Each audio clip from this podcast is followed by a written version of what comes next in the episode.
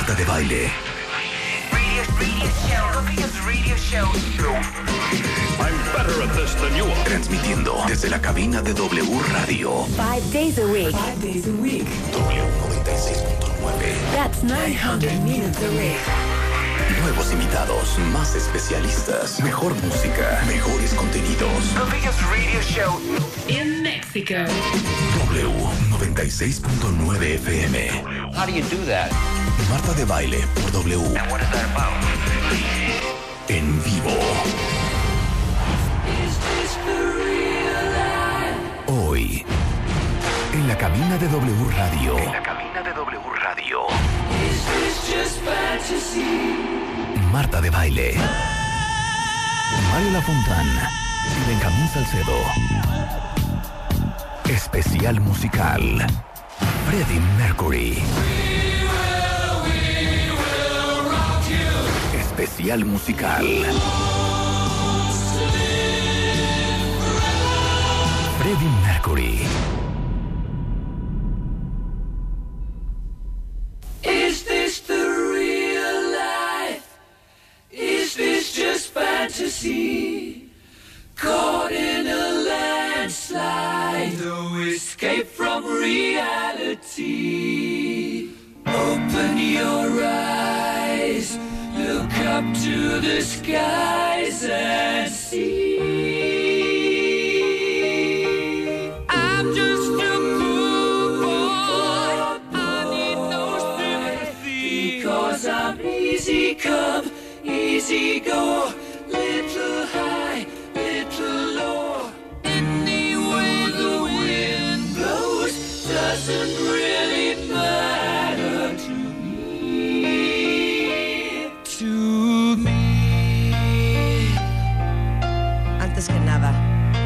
con un respeto.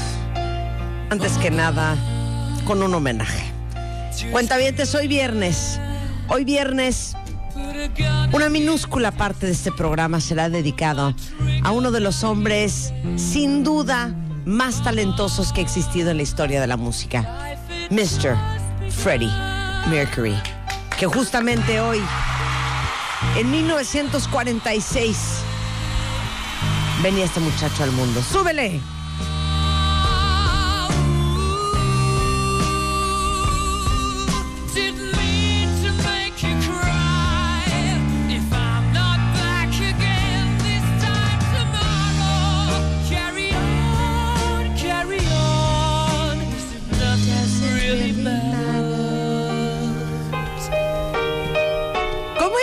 Cuentavientes? Por supuesto que no vamos a dejar pasar el nacimiento de Freddie Mercury, pero no entiendo una cosa. ¿Nació ¿Qué? el 5 de septiembre o nació el 7 de septiembre? El 5. El 5, ¿verdad? El 5 de septiembre. O sea, nació antier. Hola, antier. hola. Nació Hola. antier. Benjamín Salcedo es en the house, editor de la revista Rolling Stone, sin quien no podemos hacer este programa. Mario Lafontán, una enciclopedia musical caminante. Rebeca Mangas, Alan Lobato, Marta de Baile, Ricky y Ana are in the house. Y el ¿Y gran- qué? el gran Willy Como dice Rebeca, controles. ¿qué tal? Eso. Ahorita llegando me dice, ¿Qué? es que hoy, hoy es lo de Freddie Mercury. Mercury. No dije Me gustó el Curie. Es como Marie Curie, ¿no? Es Mercury. Marie Curie. Marie Curie. Freddie Mercury. Freddie Mercury. Yo dije Freddie Fred- Mercury. Yo digo Mer- Mer- Mer- Mer- Mercury. Mercury. Mercury. Freddie Mercury. ¿Cómo No- están, Benjamín y Mario? Mercury. ¿Qué? Muy bien, ¿y tú? ¿Qué tal? Los ¿Cómo veo estás? apachurrados, No, quieren un. Red Bull, No. Sí. necesitan algún estupefaciente. Oye, hay mucha expectativa con este programa, ¿eh? Sí. O sea, tanta expectativa que necesitan historia, anécdotas y todo. Y sobre todo de ustedes que, pues, evidentemente son los, los maestros en estos temas, ¿eh, Marta? Para que no ¿Eh? estemos diciendo, oye, a ver, pero a ver, ¿cómo se murió? va- vamos a hacerle, vamos a hacer prueba, vamos a hacer trivia. A ver. Ajá. A ver, Benjamín. Sí, dígame. ¿Cómo se llamaba en realidad Freddie Mercury? Bueno, tenía un nombre bastante curioso, se llamaba Farrokh Bulsara. Este, obviamente no es un nombre muy comercial. Eh, con el tiempo le fueron poniendo apodos por dientón hasta que finalmente este, le empezaron a decir Freddy y él lo adoptó como su nombre artístico y justamente cuando entra Queen deja a un lado el apellido Bulsara y toma el Mercury inspirado en el dios Mercurio de la mitología. Entonces él se llama Freddie Mercury por él. Ay, mira. A ver, ahora vamos con Mario Lafontán. Sí, claro. Mario, ¿en dónde nació Freddie Mercury? ¿Acaso nació en Londres? ¿Acaso nació en Guadalajara, Jalisco? Dijiste Mercury, ¿eh? Mercury. Dijiste Mercury. Mercury. Me- Mercury. Mercury. Freddy, no, ya cómo es. A ver, Mario. Mercury. Eh, Mercury. nació- Mercury. Sí, Mercury. Yo Bueno, digo Mercury y Marta dice Mercury. Pero es que hay un No, estilo de pronunciación Freddie de baile que Mercury. nadie más puede. Mercury. Freddie, Freddie Mercury. Mercury. Exacto. Es lo de Freddie Mercury. Es lo de Freddie Mercury. Es lo de Freddie Mercury. Mercury, Mercury. Ah, bueno, como quieran. Es un cuero. Freddie A ver, Mercury. Mario, Eh, ¿dónde mira, nació? Preciosa, nació en Gujarati, Stone Town, Zanzibar, actual Tanzania. Es tanzanés. ¿no? Tanzania. Claro. Sí, qué interesante. Es y bueno, africano. y esta- Africano, claro. Con descendencia árabe, con una serie de cosas de mezclas muy extrañas, Sí. pero geniales y definitivamente estamos hablando de uno de los dioses, si hubiéramos si hubiera que escoger 10 dioses del rock, uno de ellos sería sin duda Freddie Mercury. Oye, Farrokh era un buen nombre. Tiene fuerza. Pero aparte tiene sangre hindú. Sí, tiene sangre india. India, Claro. Los claro. papás son Bomi y Jer Bulsara, Ajá. este, de Gujarat, que es una parte de Bombay en la India británica. Exacto. Y el apellido proviene del nombre de la ciudad de Bulsar, conocida también como Valsad, que está en el sur de Gujarat, en la India. Sí. En No, Bulsar. o sea, tiene sangre india, Marta ni idea claro. de lo que está diciendo. En, en Claro la ciudad de. Bulsar, como conocida como Balsad, en el sur de eres. Qué estúpido eres. Y tiene sangre persa también. Exacto. Mercury. También. Sí. Hombre. Su hermana se llamaba Kashmira. No, sí, yo, yo- Qué buen nombre. yo sé. Kashmira. Kashmira Cook. Kashmira. Su hermana menor. Lo interesante, querida jefa, es que llevó también toda su, su mezcla de, de razas y todo esto que traía en el bagaje y en el ADN, musicalmente lo llevó. Hay piezas de Queen en que se tocan momentos que pueden coincidir con su nacionalidad. Claro. Oye, Y- y- pero es cierto esto que dicen, que parte de la sonoridad de su voz dicen que era Por los dientes. los dientes, ¿sí, verdad? Sí. Ah, te A ver, cuenta. Bueno, eh, él tiene unos dientes de más de lo que tenemos todos, entonces por eso tenía los dientes un poco salidos. No sé Sí, si te los acuerdas que era dientón claro. así Sí, como sí. conejo box. Y este, pero nunca se los quiso arreglar porque él temía que si se hacía algún tipo de, de trabajo en los dientes para arreglárselos estéticamente, pudiera perder la, el tono de voz que tenía. Entonces, este, por eso se quedó así. Em, Sí, no- como dientes Sí, así. dientón. sí. Dientonzón, sí, como un poco... Y además en el rock, el, el- sobre todo en Inglaterra, pues bueno, los, los rockeros son dientones y no hay mucho. En- ahora ya, pero en aquel entonces recordemos a Bowie y hasta muchos. Pero él sobresalía, era el más Sí, dientón sí, de los más- dientones. más- Pero que que tienes razón, Bowie tiene dientotes, Sí. Jagger tiene dientotes, Y Elton. John, Elton, Elton, John. John, dientotes, sí, de Chiclets Adams, ¿no? O sea, el dientón así, este, blanco, chicle, ajá. Exactamente. A ver, podemos, podemos hablar de su historia. Entonces, Claro. ¿cuándo se mudan a Inglaterra? ¿Qué onda? ¿Qué- ¿Con qué empieza? Te puedo contar algo, por ejemplo, él, eh, a pesar de haber nacido obviamente en África, estudia durante mucho tiempo en la India, regresa nuevamente a África y eh, cuando Zanzibar empieza a tener algunos problemas políticos, al haber sido un protectorado británico, él tiene la facultad de irse a Inglaterra y se va a Inglaterra a estudiar. Eh, vive en Londres, dicen que muy cerca del aeropuerto de Heathrow, así es que oía los aviones todo el día. Y ahí comienza su, incursión en la música. Él llega en los años 60 a, a Lo- a Inglaterra. Y en los años 60 es una época en la que está obviamente en su apogeo los Beatles, los Rolling Stones, los Kings, todo este tipo de música y de bandas. Y el rock lo conquista inmediatamente. Entonces, a ver, ¿cómo, cómo, cómo se...? Él, él estaba en una banda antes, ¿no? Estaba en, en Wreckage, ¿no? Sí, Y, Wreckage. a, a ver, cuenten cómo conoció a, a Roger Taylor, a Brian May, toda la fundación de Queen. Bueno, lo que pasa es que tanto Roger Taylor en la batería como Brian May eran parte de, la, de una banda que se llamaba Smile, ¿verdad? Smile. Smile, exacto.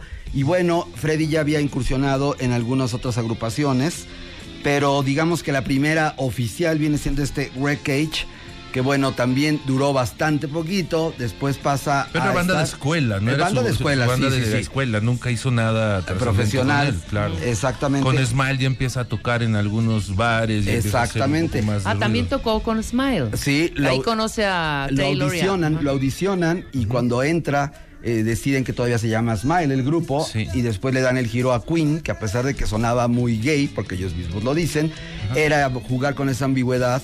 Este, recordemos que Freddie Mercury era diseñador gráfico, entonces Freddie Mercury hace unos diseños, el logotipo de Queen es creación de Freddie Mercury. Entonces, desde el inicio viene todo este toque del glam y en plena era del rock glam inglés setentero, combinado con el hard rock, surge esta mítica agrupación. A partir de Smile se convierten en Queen y el último en entrar es este, Deacon. Es John Deacon. Exactamente, En el 73. Exactamente. Ok. Que Es ya más, Ricky, prepara la canción. Porque el primer sencillo no es Keep Yourself Alive. El primer sencillo, según Keeps, yo, your- es... keeps yourself, Keep Yourself Alive. keep yourself Sí, alive. Sí, sí, del Keep álbum Yourself 1. Alive. Exacto. Ahí Exacto. está. ¿Es esta? No. A ver, vamos Es a la que ver. estaba puesta. Keep Es Yourself Es Alive. esta, es esta.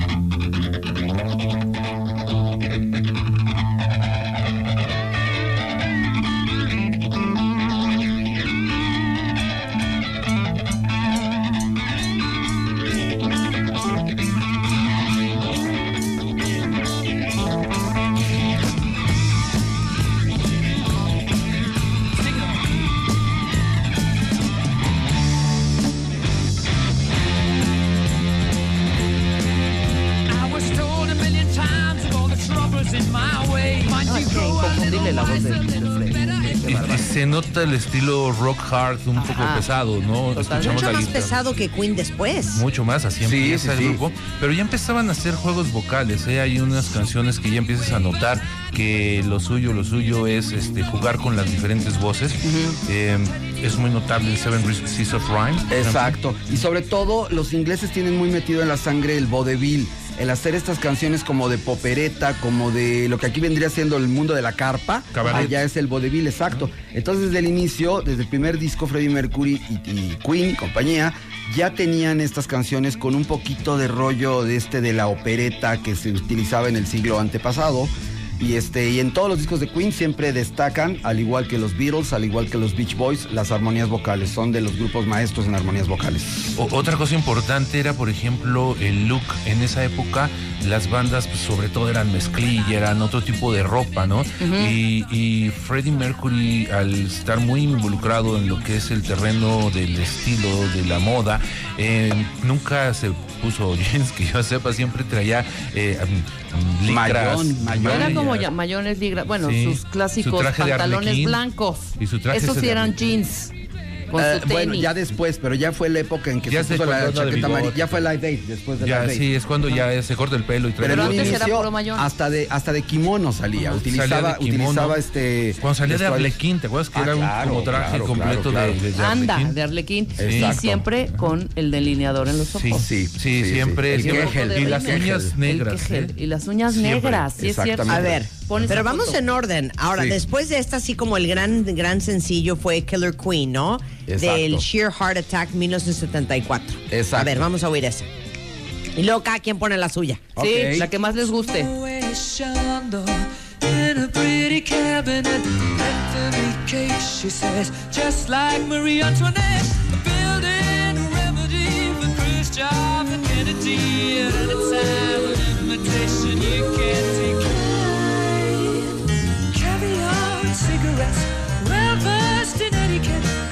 Extraordinarily nice. She's a killer queen, gunpowder gelatine, dynamite with a laser beam, guaranteed to blow your mind. Ooh, recommended at the price, insatiable and appetite. Wanna try?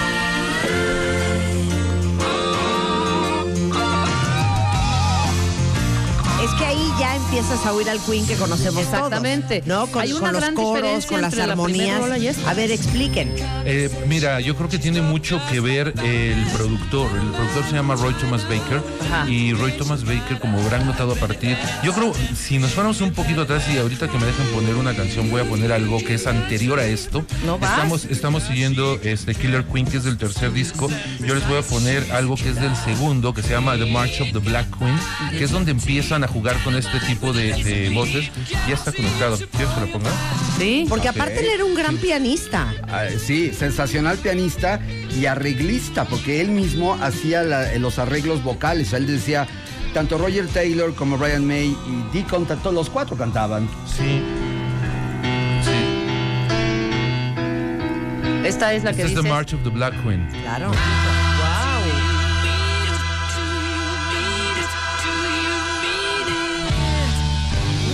Don't you mean it?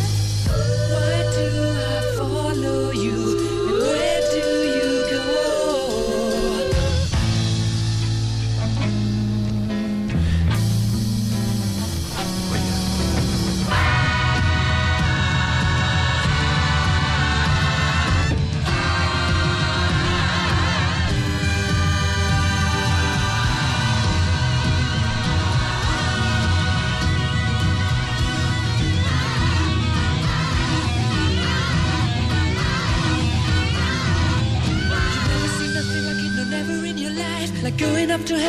Coming back alive. Let me tell you all about it. So a little time to choose.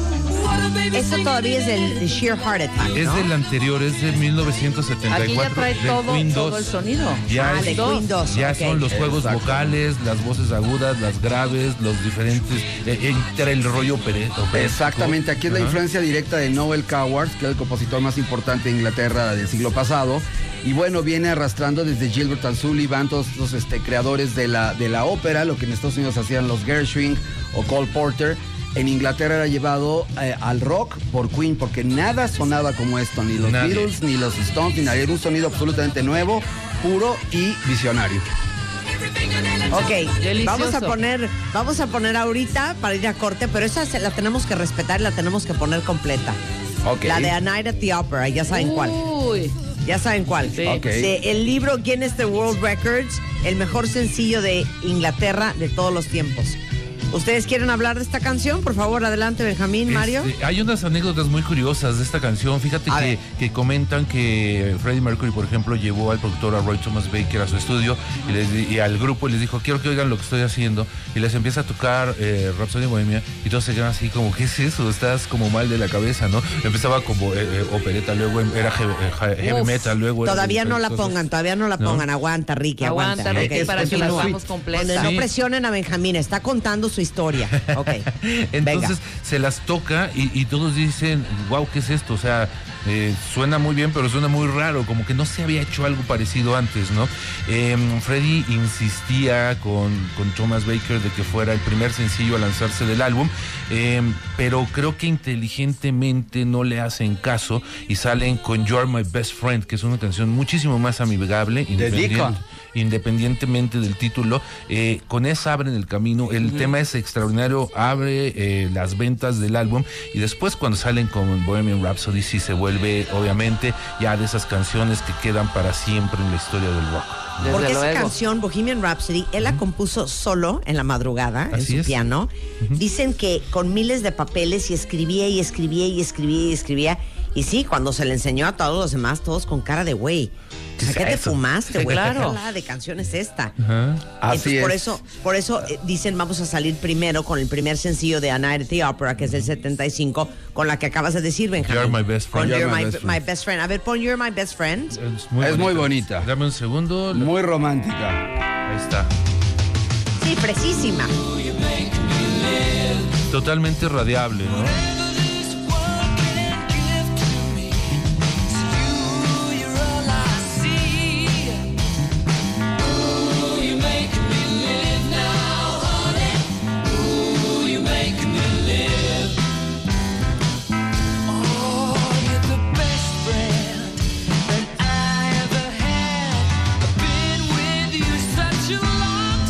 Donde yo más escucho la influencia de The Beatles en Freddie Mercury, ¿eh? Sí, clarísima. ¿No? Totalmente, totalmente. Fíjate que lo curioso es que él, digo, yo como miembro de la divers- diversidad no puedo dejar de mencionar esto.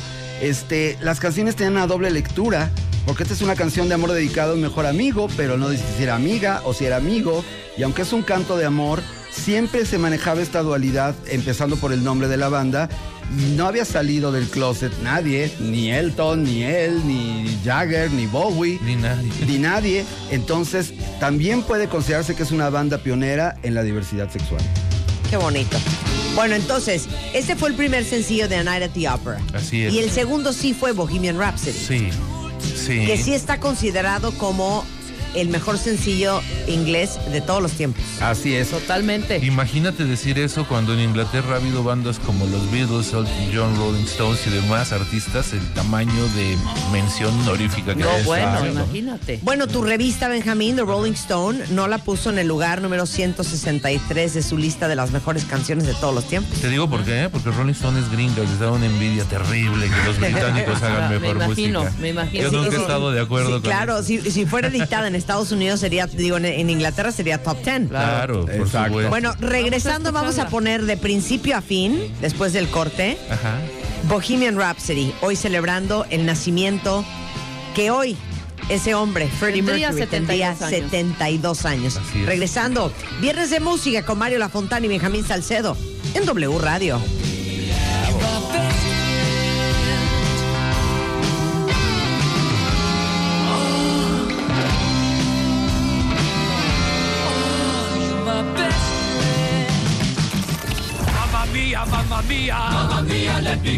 Marta de Baile, Mario Lafontán y Benjamín Salcedo. Especial musical. Freddie Mercury. Por W Radio. Hacemos una pausa.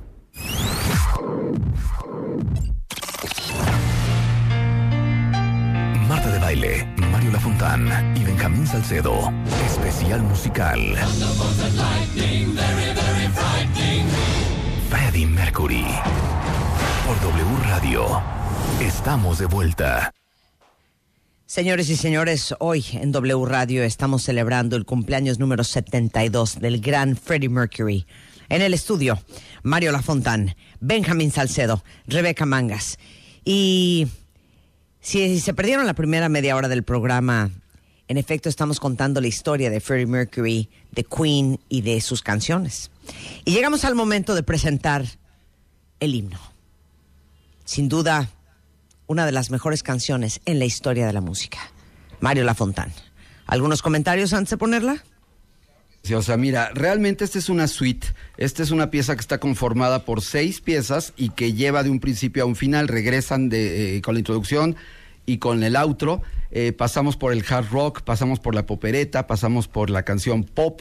Pasamos por un momento bastante cercano. Digo, recordemos que el hard rock es el papá del metal. Entonces hay momentos en que la canción se vuelve bastante densa. Y lo curioso es que esta canción, además de todo lo que has dicho de que es una, la canción número uno para los ingleses y uno de los éxitos más importantes en la historia del rock, es una canción que ha sido versionada miles de veces, por complicada que suene. Hay versiones de youtubers, de los Mopeds, de Molotov, de cantidad de bandas. Rhapsody y Bohemia Ah, exactamente, que es muy buena, es muy divertida. Y este, y de verdad estamos ante un momento en la historia. eh, sabemos que es un cliché, pero la historia está formada por clichés. Así es que yo creo que no hay ninguna canción que llegue a la supremacía de Bohemian Rhapsody. Es tan maravillosa la canción, la producción, la mezcla, la edición de esta canción que nunca pudieron representarla en vivo como la escuchabas en estudio. Uf. Nunca. Y- o sea, la puedes oír en todos los discos en vivo, nunca suena igual. Entraba una grabación de repente, dejaban de tocar y Nunca el- en, suena la igual. en el momento de los coros de Mamá Mía, Mamá Mía entraba la grabación. Yo los vi en Puebla, era muy chavo, pero fue el primer concierto que fue en mi vida. Y este, y luego los volví a ver y, y en efecto, o de repente era solito Freddy en el piano haciendo algunos, algunos, citando algunos momentos de la pieza. Lo impresionante de esta canción es que se tardaron más o menos como tres semanas en grabarla y justamente eh, Brian May, que, y digo, perdón, Roger Taylor, que hace vocales en la canción, pues como en aquella época no había más que eh, pues cassettes análogos de 24 tracks, tuvieron que grabarse encima tres veces para tener la potencia y la profundidad de todos los vocales que van a escuchar en esta canción. ¿Están listos, cuentavientes? Porque aquí no vamos a hablar encima, la vamos a respetar, la vamos a escuchar y la vamos a celebrar. Correcto. Esto es Mr. Freddie Mercury para los vocales de Queen en Bohemian Rhapsody. Is this the real life? Is this just fantasy? Caught in a landslide, no escape from reality. Open your eyes, look up to the skies and see.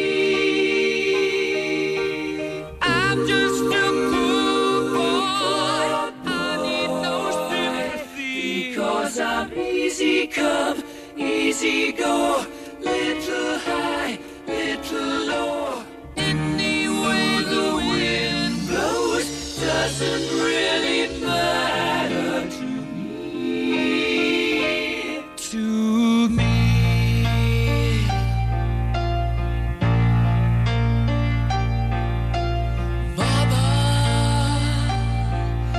just killed a man, put a gun against his head, pulled my trigger, now he's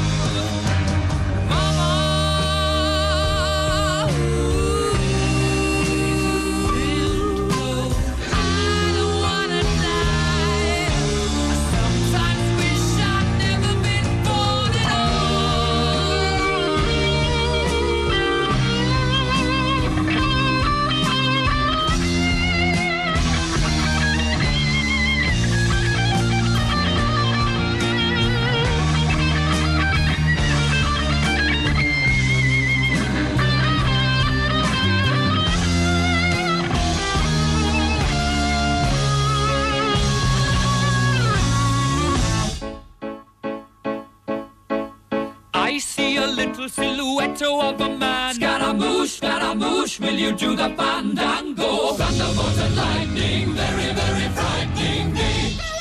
Galileo, Galileo, Galileo Figaro. Magnifico!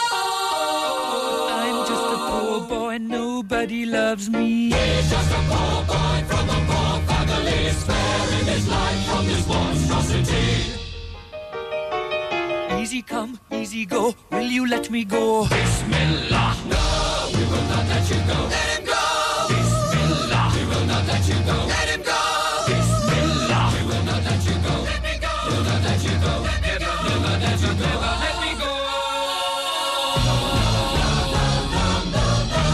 mamma mia, mamma mia. Mamma mia, let me go. Beelzebub has a devil put aside for me.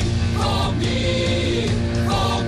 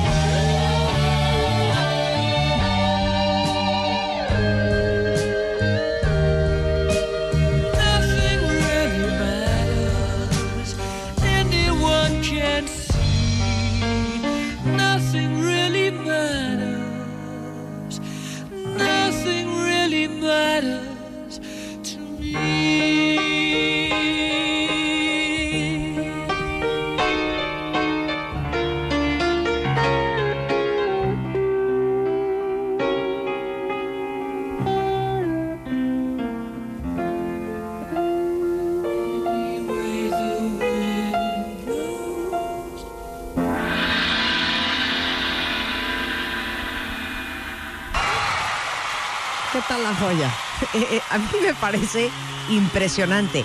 Y eso es un poco lo que hablábamos, Benjamín Mario, eh, la vez pasada que estuvimos hablando de rock progresivo, porque esto tiene su gran parte de rock progresivo, que tiene una gran parte sinfónica, que es como muy claro en esto. Así como en su momento Heart of Lothian de Marillion y ese tipo de cosas. Pero esta canción y la letra de esta canción, de lo que yo sé, corríjanme, es que hasta Brian May, en sus entrevistas recientes, dice que Freddie Mercury nunca quiso explicar la letra de esta canción, que es bastante. eh, eh, se explica sola, porque habla un poco nada más como de lo que estaba viviendo él, que era un ser bastante complejo. Claro. Y lo que yo sé es que la parte donde dice, mamá mía, mamá mía, mamá mía, let me go. Se está haciendo referencia, él, él vivía con una chava que se llama Mary Austin, como por siete años, antes de que empezó una relación de amor con un hombre. Y, y ella dijo en su momento que esta canción podría hacer referencia, sobre todo esa parte, a lo que él estaba viviendo con, con, con Mary, este, como hablando, haciendo alusión a eh, la Madre María, y el hecho de liberarse de ella y como un poco salir del closet. Por eso dice, mamá mía, mamá mía, mamá mía, let me go. Así como déjenme ir. Beelzebub has a devil put inside for me. Exacto. Exacto. Y el Está- final está también. cañón. El final es este, verdaderamente una manera genial de cerrar. Any, any way the wind blows. Ajá. Eso es increíble. Any way the wind blows es lo que decida la vida. Y aquí es importante hablar de la cinemática porque en estos discos, en- este es el primer disco, el, el Night at the Opera, que eh, tomó eh, influencia de la película de los hermanos Marx, de las películas, de hecho así se llamaba una película de ellos. Una noche en la A Day at the Races eh, también es otro título de una película de ellos. Y es clara la influencia en la canción de esta cinemática porque se pasa por un juicio o entendemos como que es un juicio que están diciendo Bismillion, now we will not let you go y todo esto. Entonces creo que aquí la teatralidad también es una de las características más importantes de Queen y especialmente de Freddie Mercury porque este, eran unos performers absolutamente unos showmen. Claro. ¿Qué más salió de A Night at the Opera? Fíjate, déjame contar una anécdota buenísima, mi querida Marta. Eh, en 1975, yo era un escuincle de 13 años, no existían los videoclips, no existían la tele, no existían ningún tipo de, de representación musical de las canciones en, de- en- en la tele. Y la única forma de ver el video de Queen cuando salió era ir a los cafecines.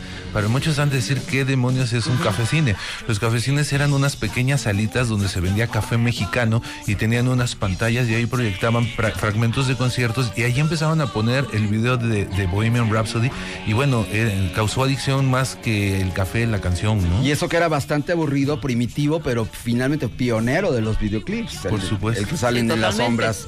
Este, decías que otra pieza venía importante en el Night at the Opera. Bueno, ahí viene su canción de amor favorita, que es Love of My Life, que es una canción bellísima. The Prophet Song, que es una canción bastante densa, en la cual habla del fin del mundo. Es- You're My Best Esta Friend. que oímos, Dead on Two Legs, Dead on que es dedicada a, una- a un corredor de autos, escrita Exacto. por Roger Taylor. Exacto. También viene I'm in Love with My Car. Este viene 39, que es una canción completamente inspirada en el folk y en el country norteamericano. Este viene Seaside Rendezvous, que es una pieza también totalmente operística y totalmente teatral y hasta de comedia. Sí. Y este es un discazo, de principio a fin, es un disco, es un most. Cualquiera que se preste en una colección de rock debe tener este disco entre sus discos. En varias versiones. Ok, luego viene el Day at the Races Ajá. en el 76. Sí. Sí. Y no ¿Quién le va va tan la bien, primera ¿eh? canción? No le va tan bien, pero No. perdón, eh, la canción, ¿la vas a poner tú, verdad, Rebeca? No, yo me voy a ir cuando Le ibas a poner los tú, 80, Marta. yo voy a poner, le vas a poner tú. Ah, bueno, entonces yo voy a poner Somebody, Sí. Somebody. somebody help us. Vas tú, ya la tiene Rulo por ahí, ¿no? Sí. A ver, échala, Bueno, en lo, que, en lo que la saca te platico Somebody. rápido. A ver, no. Exacto, espérate, Rulo, es que arruinas. Para eso. Platica, Benjamín. Te cuento, eh, cuando sale eh, A Day at the Races es como una continuación hasta en el nombre, en el eh, diseño del álbum, etcétera, del éxito que habían tenido anteriormente con A Night at the Opera.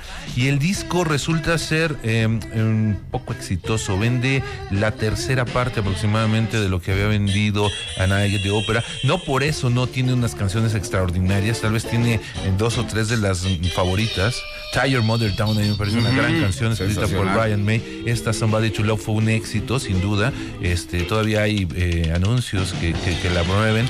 Y, y- y Y revive más. con George Michael cuando George Michael es invitado a cantar en Queen Sí. post-mortem. Uf, claro. Pero no tiene el éxito que a Night de Opera. Eso es importante comentarlo. Pues, ¿Ya la podemos poner? Ya. Cuando tú quieras. Aquí es el- la primera vez que usa los recursos como de gospel, metiendo voces negras para Somebody to Love. Suéltala, Ricky. Viva!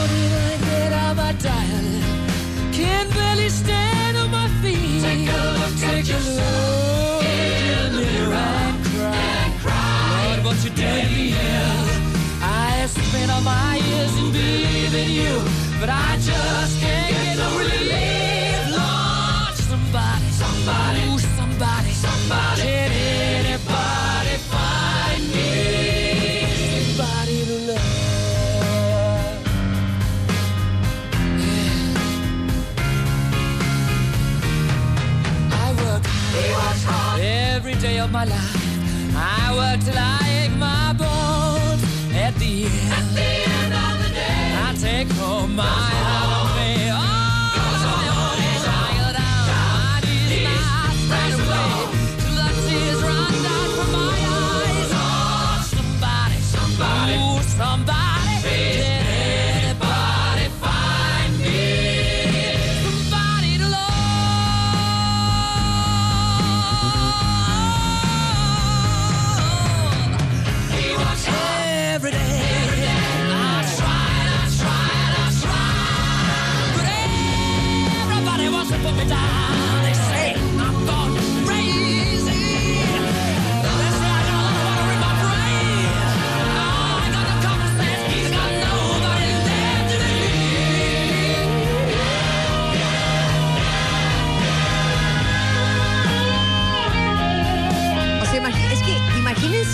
grabar en esa época, porque ahorita la tecnología que tienen los cantantes para grabarse es impresionante.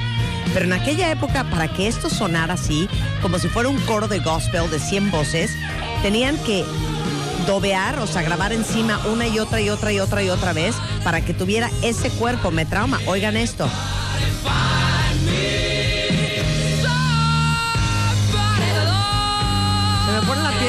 Se los juro. Qué cosa más impresionante.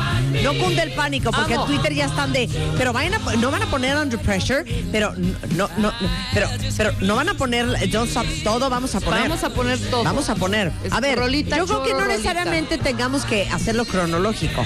No. Ya. Ahora sí que yo puse Somebody to Love, les toca a ustedes. ¿Qué quieren poner? Voy yo. Vas. A ver, ¿qué vas a Ah, poner? yo me voy a ir a los 80. Esta canción la escribe precisamente Freddie Mercury, estando en Queen, para, eh, para Queen. Es del, eh, del disco Play the Game. La rola se llama Play the Game. Es del álbum The Game. The Game. ¿Y sabes qué curioso leí el otro día? El single de esta, rol, de esta rola, la carátula del single, es la primera vez que sale Freddie Mercury con eh, bigote. Sí. Que fue su supermarca. Un fashion statement, absoluto. Exactamente, totalmente. Amo esta canción y se llama Play the Game.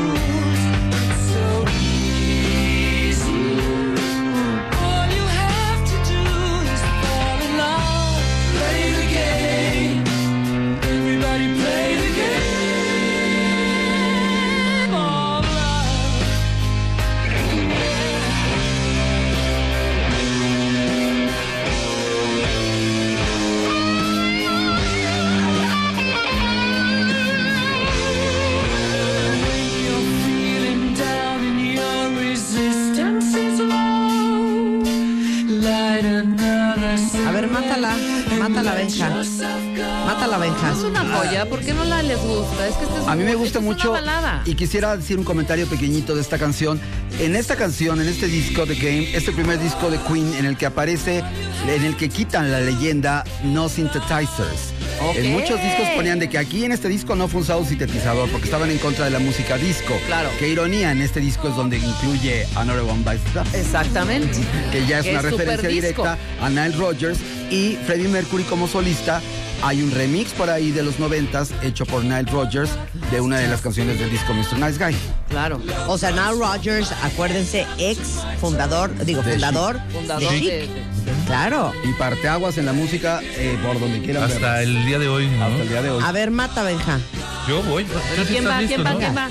¿Quién va? Mario, Benja. Venga, venga, venga, Mario, A ver, venga. les voy a poner, les voy a poner una de mis favoritas. Venga.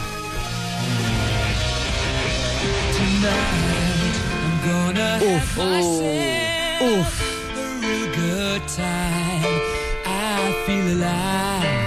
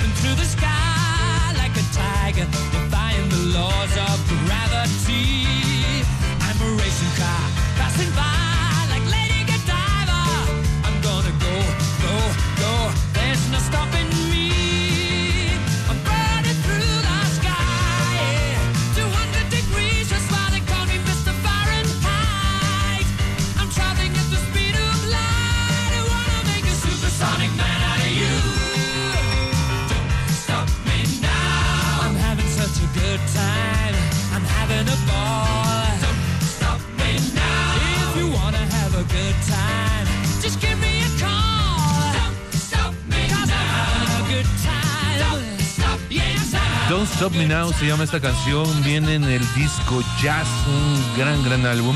Eh, para muchos con este disco termina una era de Queen. Eh, yo me incluyo, creo que hasta en el look, en la forma de, de verse, de, de vestirse, de todo, es un parteaguas. Aquí termina, se graba un disco en vivo posterior. Y hay que mencionar algo bien interesante que a mí me parece fundamental en la historia de Queen. Eh, en estos años, estamos hablando que ya hace 78, creo yo, Sí. el anterior, News of the World 77, estaba en auge el punk rock. Entonces la atención del mundo estaba en el punk, todos estaban yendo a los Sex Pistols, a. Clash, a Ramones y demás, y pensaban que el rock, por ejemplo, del estilo de Queen ya estaba caduco, ya había Ya pasado la historia. claro. Sin embargo, sacan News of the World y meten We Are the Champions, We Will Rock You. Claro. Proud, eh, se vuelven unos himnos absolutos del rock. Y en este jazz se populariza Fat Bottom Girls, Bicycle Race y esta canción, Don't Stop Me Now. Con lo cual, de alguna manera dicen, estará el punk en su apogeo, será la moda, pero Queen sigue aquí y sigue siendo importantísimo. Regresando del corte, celebrando los 72 años de Freddie Mercury, Under Pressure, entre muchas otras. Uf, no se vayan cuentavientes. Regresamos con más música hoy viernes en W Radio.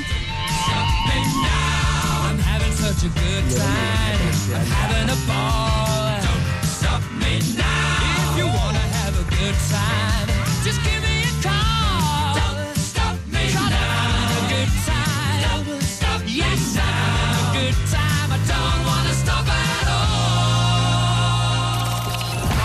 Mia, mamma mia. Mamma mia, let me go. Marta de Baile, Mario Lafontán y Benjamín Salcedo. Especial musical. Freddie Mercury. Por W Radio. Hacemos una pausa. Marta de Baile, Mario Lafontán y Benjamín Salcedo. Especial musical. Freddie Mercury. Por W Radio. Estamos de vuelta.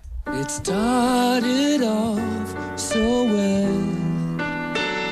Said we made a perfect pair.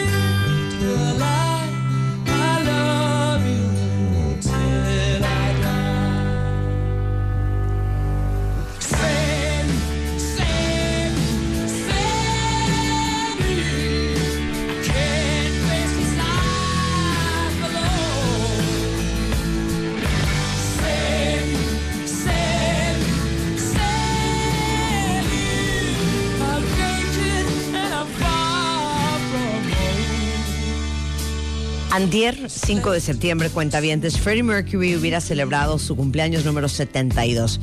Y ya saben que nosotros a la menor provocación ponemos música en un programa que en realidad es radio hablada. Pero como Ricardo Muñoz, nuestro jefe, ama cuando ponemos música, pues ahora sí que miren, nos da la mano y nos agarramos el codo.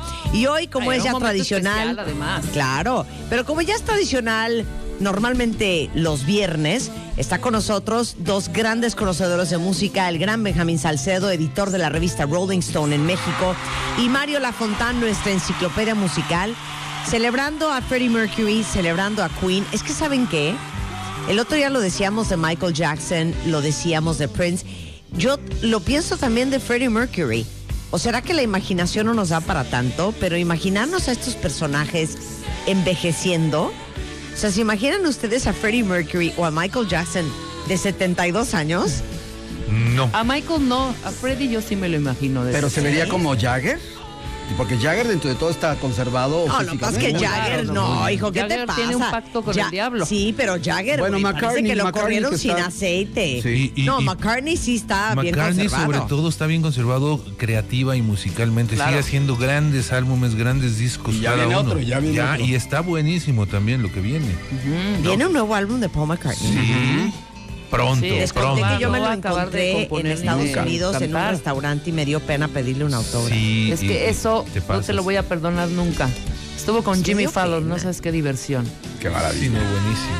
Bueno, el caso es que este Save Me la pusiste tú, Mario. Sí, esta canción es el segundo, es un sencillo también tomado del disco The Game y es una canción ba- bastante introspectiva. Este, la canción eh, no fue, a a pesar de que fue un éxito moderado, es una canción muy importante para Freddy porque habla de las emociones que él estaba viviendo en ese momento y los coros, este, aquí es la única pieza de Queen en la cual nada más es Freddy haciendo él mismo doblando los coros y las voces y todo sin recurrir a los demás miembros. Aquí hay que mencionar Bueno, algo ¿quién bien va? importante. Este, estamos hablando de 1980. Hay un cambio de década, hay un cambio de estilo musical en Queen, hay un cambio hasta de look. El señor Mercury se le corta el pelo a partir de este álbum. Al principio en la portada de The Game no trae bigote, pero empieza a dejarse el bigote durante esta época. Es el tiempo de esta canción que estamos oyendo de fondo, Another One Bites the Dust, Crazy Little Uf. Thing Called Love. Y Suele. todo esto. eh, eh, pensemos también que en los 80 empiezan a surgir los primeros sonidos de New Wave y los primeros sonidos de, de- de- de estos estilos musicales que van a distraer la atención del rock muy fuertemente. Hasta el High Energy, el cual también Freddie Mercury pasó por el High Energy, motivado por Giorgio Moroder. Él hizo una colaboración para la película restaurada de Metrópolis, la versión de los 80s, que era el soundtrack a cargo de Giorgio Moroder con muchos artistas, Bonnie Tyler y una cantidad de artistas. Y ahí hace Love Kills, que es una canción, más adelante se las pondremos cuando llegamos al momento de las canciones de solista, que De son Freddie. dos álbumes nada más. Pero este, yo quisiera, si me permiten, tocar un momento en la historia. Este, esta canción la conocen perfectamente, es una O canción sea, les del valió 81. pito Another One Bites the Dust no, que tenemos no es que, bueno, es importante Ustedes mencionarla. siguen hablando, es que de veras, ya se les dijo la vez pasada, que respeten los lyrics. Ok. Deja, ¿qué, nada más concluye la idea? Eh, ¿De Another One Bites the Dust? o de- ok. ¿De Another One? Bueno, Another One Bites the Dust está basada en el bajeo de Good Times. Una vez más, Nile Rodgers sale a reducir, a reducir. Esta es una canción que se inspiró en Good Times y a la vez es una canción que inspiró esta a muchas otras que ha sido sampleada cualquier cantidad de veces. Y la compuso el bajista. Esta es de John Deacon. Oigamos. Súbele, Willy.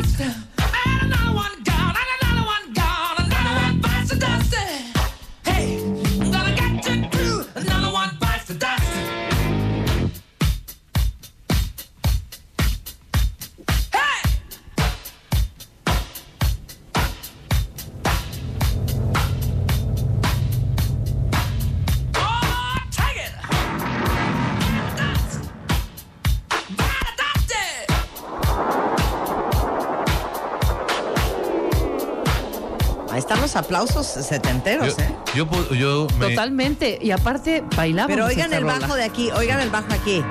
Venga, Hacer la hip, hop, ahí viene, ahí viene. Sí, claro, de- 100%, Totalmente. 100%. Pero oigan, Another one bites the dust. Another one bites the dust. Ow! Another one bites the dust. Hey, hey!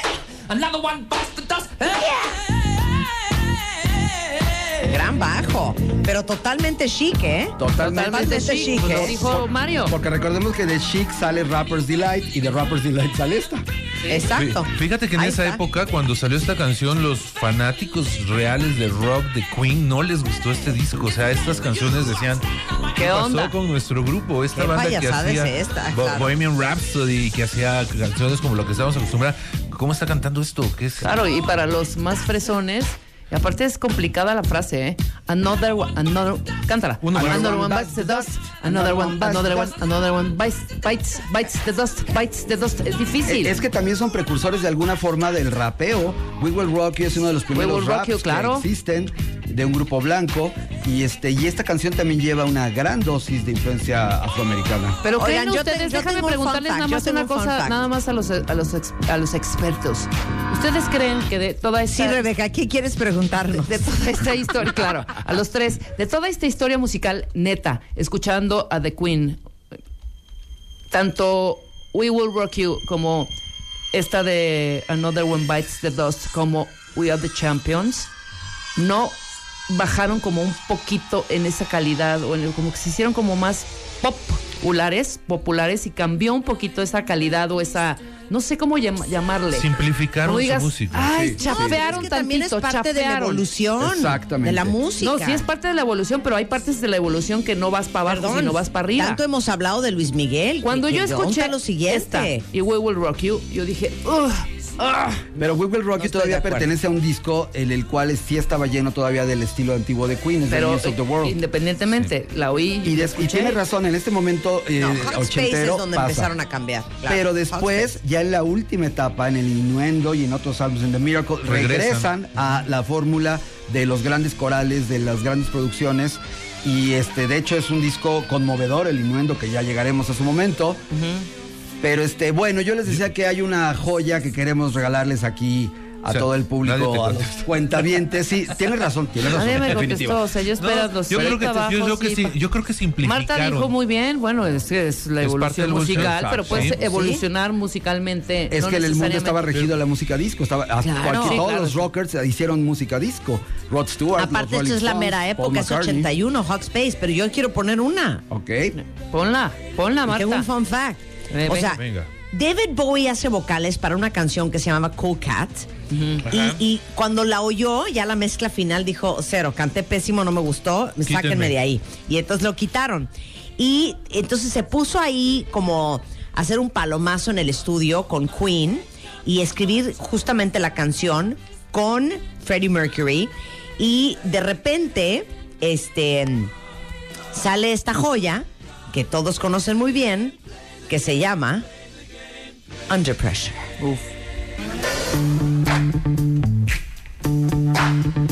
Hey yo, Vanilla Ice, Ice Ice Baby.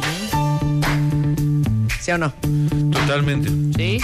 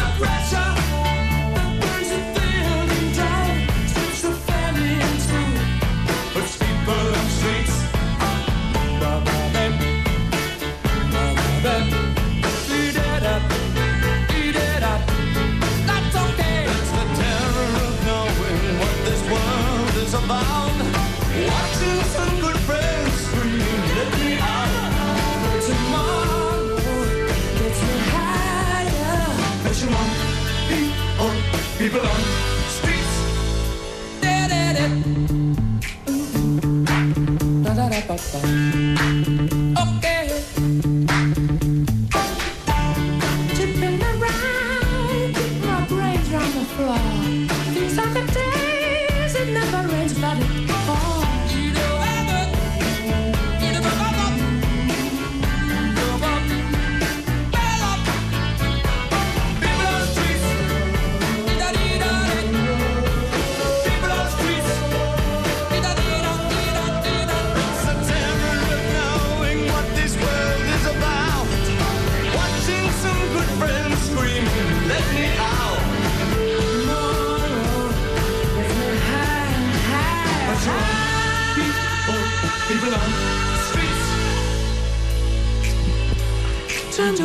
Joya. Y aquí te tengo algo Digan que no. dedicado, querida y hermosa jefa. Aquí vamos A a, escuchar en exclusiva la acapela de Bowie y de Freddie Mercury, de esto que fue una experimentación, una eh, improvisación que hicieron en Montreux, en los estudios de Montreux. El ¿La de Feel Like? Ajá, la misma que estamos escuchando. que- Sí, que sí. se incluye en el Hot Space y también se incluye en el Gran Que eso es una joya, porque solo está en, en- en la forma de bootleg. Exactamente. Y este, este disco de grandes éxitos es el disco de grandes éxitos más vendido en la historia de un artista. Es el disco más importante eh, de, en Inglaterra, claro. Ah, sí. En Inglaterra, sí, en Inglaterra. Sí, sí, sí, sí. Y bueno, escuchen nada más un fragmento de lo que estamos oyendo de esta obra de arte que fue el segundo primer lugar para Queen en Inglaterra, llamada Under Pressure a capella con Mr. Bowie y Mr. Mercury.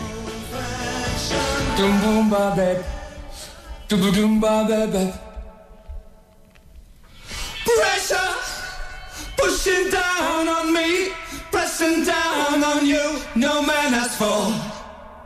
Under pressure that brings a building down, splits the family in two, puts people on streets. Ba ba bep.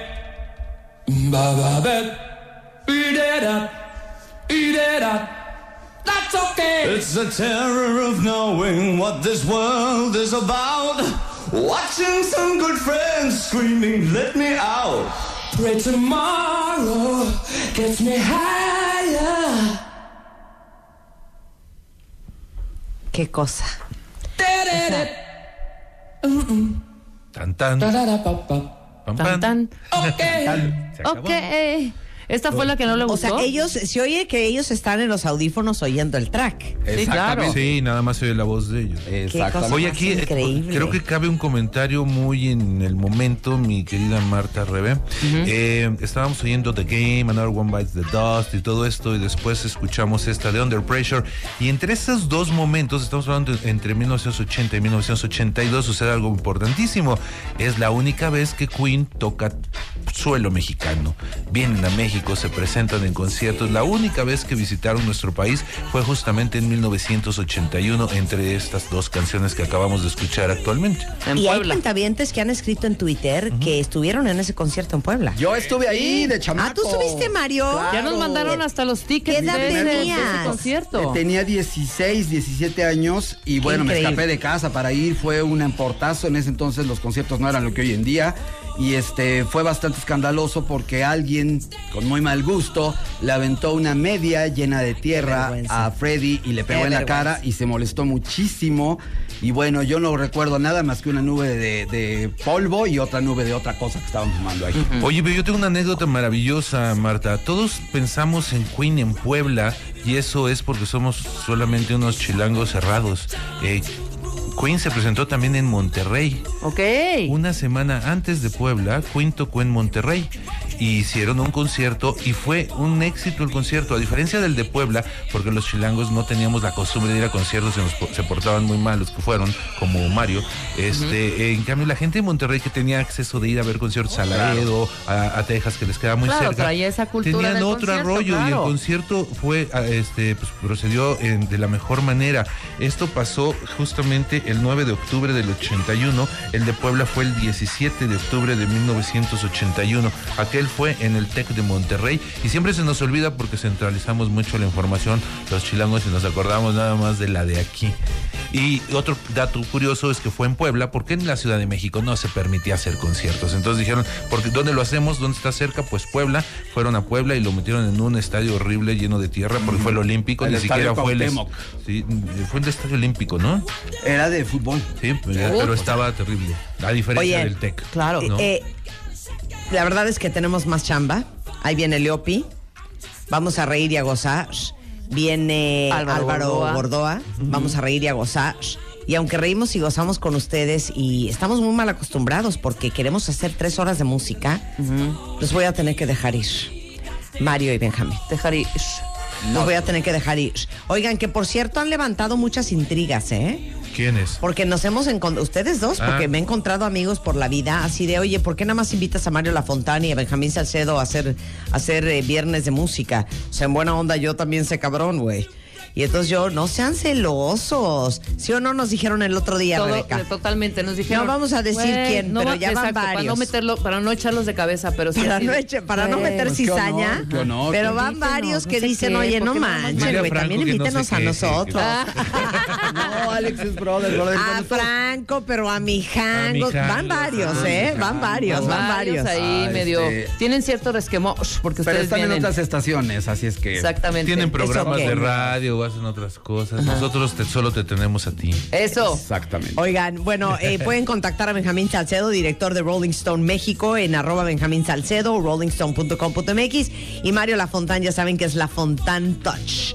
Oigan, ¿con qué nos vamos a despedir? Yo sugiero que nos despidamos con We Are the Champions. No, yo, yo pienso. sugiero con una mejor que sería A ver, ¿cuál? Como, como para cerrar con broche de oro el ¿Cuál? programa de hoy. Este, mm, no sé, estamos todos listos. Se llama The Show Must Go On y es la última canción que grabó Freddie Mercury. Venga. De acuerdo, a manera de, acuerdo. requiem y de Adelante, de este adelante, genio. adelante, Benjamín, es tu Oigan, casa. y, y déjenme decirles algo. Yo tengo que tomar un avión, pero Rebeca se queda, se quedan Leopi, se queda Álvaro Gordoa. Gracias, Mario. Gracias, este Benja. Yo me voy contigo. Los quiero, cuentavientes. ¡Woo! Los quiero. Venga, Benjamín, suéltala.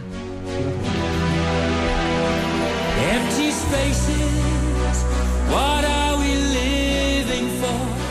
Abandoned places, I guess we know the score. On and on, does anybody know what we are looking for?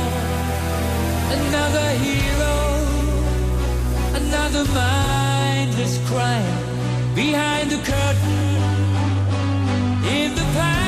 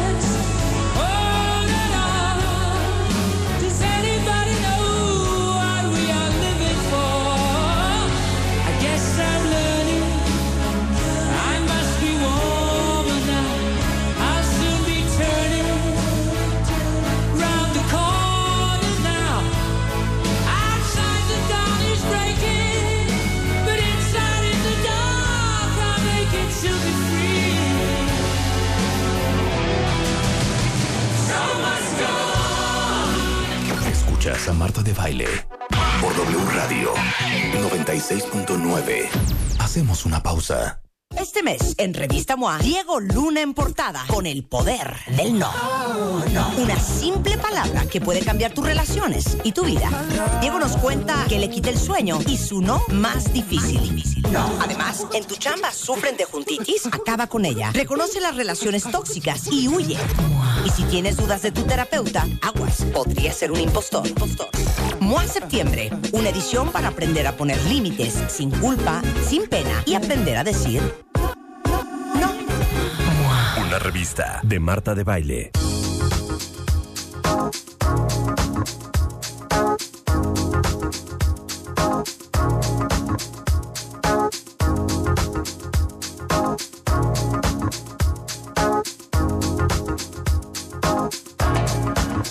Estamos de regreso en W Radio después de este extraordinario segmento musical de Queen y de Freddie Mercury. A sus 72 años tendría hoy, ¿no? No, qué increíble. Estuvo increíble, la gente flipó. ¿Te gusta, Álvaro? ¿Te Me gusta moría de ganas de entrar. ¿Por qué no entraste? Nada- nada más Álvaro escuchando. is Y in the además, house. hoy que. Hola, hola. Hoy que me estaba. Hoy que me estaba vistiendo en la mañana, estuve a punto Ajá. de ponerme una playera alusiva a Queen. ¿Te cae? Sí, sí, sí. Tengo una, te- tengo una, genial. tengo una t-shirt que dice Thunderbirds and Lightning Very, Very Frightening Me. Y luego Ajá. dice Galileo, pero trae a Galileo Galilei. O sea, es una cuestión ahí medio, medio sarcástica. Claro, totalmente. Y, este, y dije, híjole, me lo hubiera puesto, pero me puse esta de los Red Hot Chili Peppers. Ay, mejor. pero hoy no viene al caso de Red Hot Chili Peppers. Es viernes, muy bien tu vestimenta el día de hoy, porque precisamente de eso hoy vamos a hablar. Y Benjamín Salcedo traía una t-shirt padrísima también, que le tomamos una foto. Hubiéramos hecho un super meme de ustedes Sí, con sus sí, t-shirts sí, de sí, Para pero próxima. Pero me encanta Queen. Está increíble, qué buena onda. Te hubieras metido y hubieras puesto tus rolas también y aportado un poco. Sí. Bueno, el tema de Álvaro, hijo, nuestra ropa también habla. Nuestra ropa también habla y vamos a verlo desde dos puntos de vista. ¿Qué dice mi ropa a los demás? O sea, cómo se percibe mi ropa. Aquí hay una palabreja de título que es semiótica del vestuario. O sea, mi vestuario como un signo. ¿Qué significa ante los demás? Ajá. Pero también, ¿qué me dice a mí mi ropa? ¿Qué me habla a mí mi ropa? Todo esto basado en estudios de psicología. Hay unos estudios que se llaman Enclothed Cognition, o sea, lo que nuestra ropa hace a través de la influencia sistemática en mis procesos psicológicos cuando la porto. O sea, ¿de qué se trata esto? Hemos escuchado muchas veces de que si estás bien por dentro, te ves bien por fuera, ¿no? Es un cliché. Pero pocas veces escuchamos que como te ves por fuera, te sientes por dentro. Claro. Entonces vamos a darle este doble enfoque, qué comunico ante los demás y qué me comunico a mí mismo cuando me pongo ciertas prendas de ropa. Ahorita que te estaba hablando de lo de Enclosed Cognition, son, son estudios muy, muy nuevos, son estudios del 2012, por ejemplo, de la Universidad de Northwestern, donde todo parte cuando pusieron a estudiantes no eran de medicina, pero los pusieron a la mitad a hacer su examen con bata blanca Ok. y la otra mitad no traían la bata. Tuvieron la mitad de errores los que, los que traían la bata. O sea, dicen que había un 50% más de efectividad simplemente al haber portado una bata.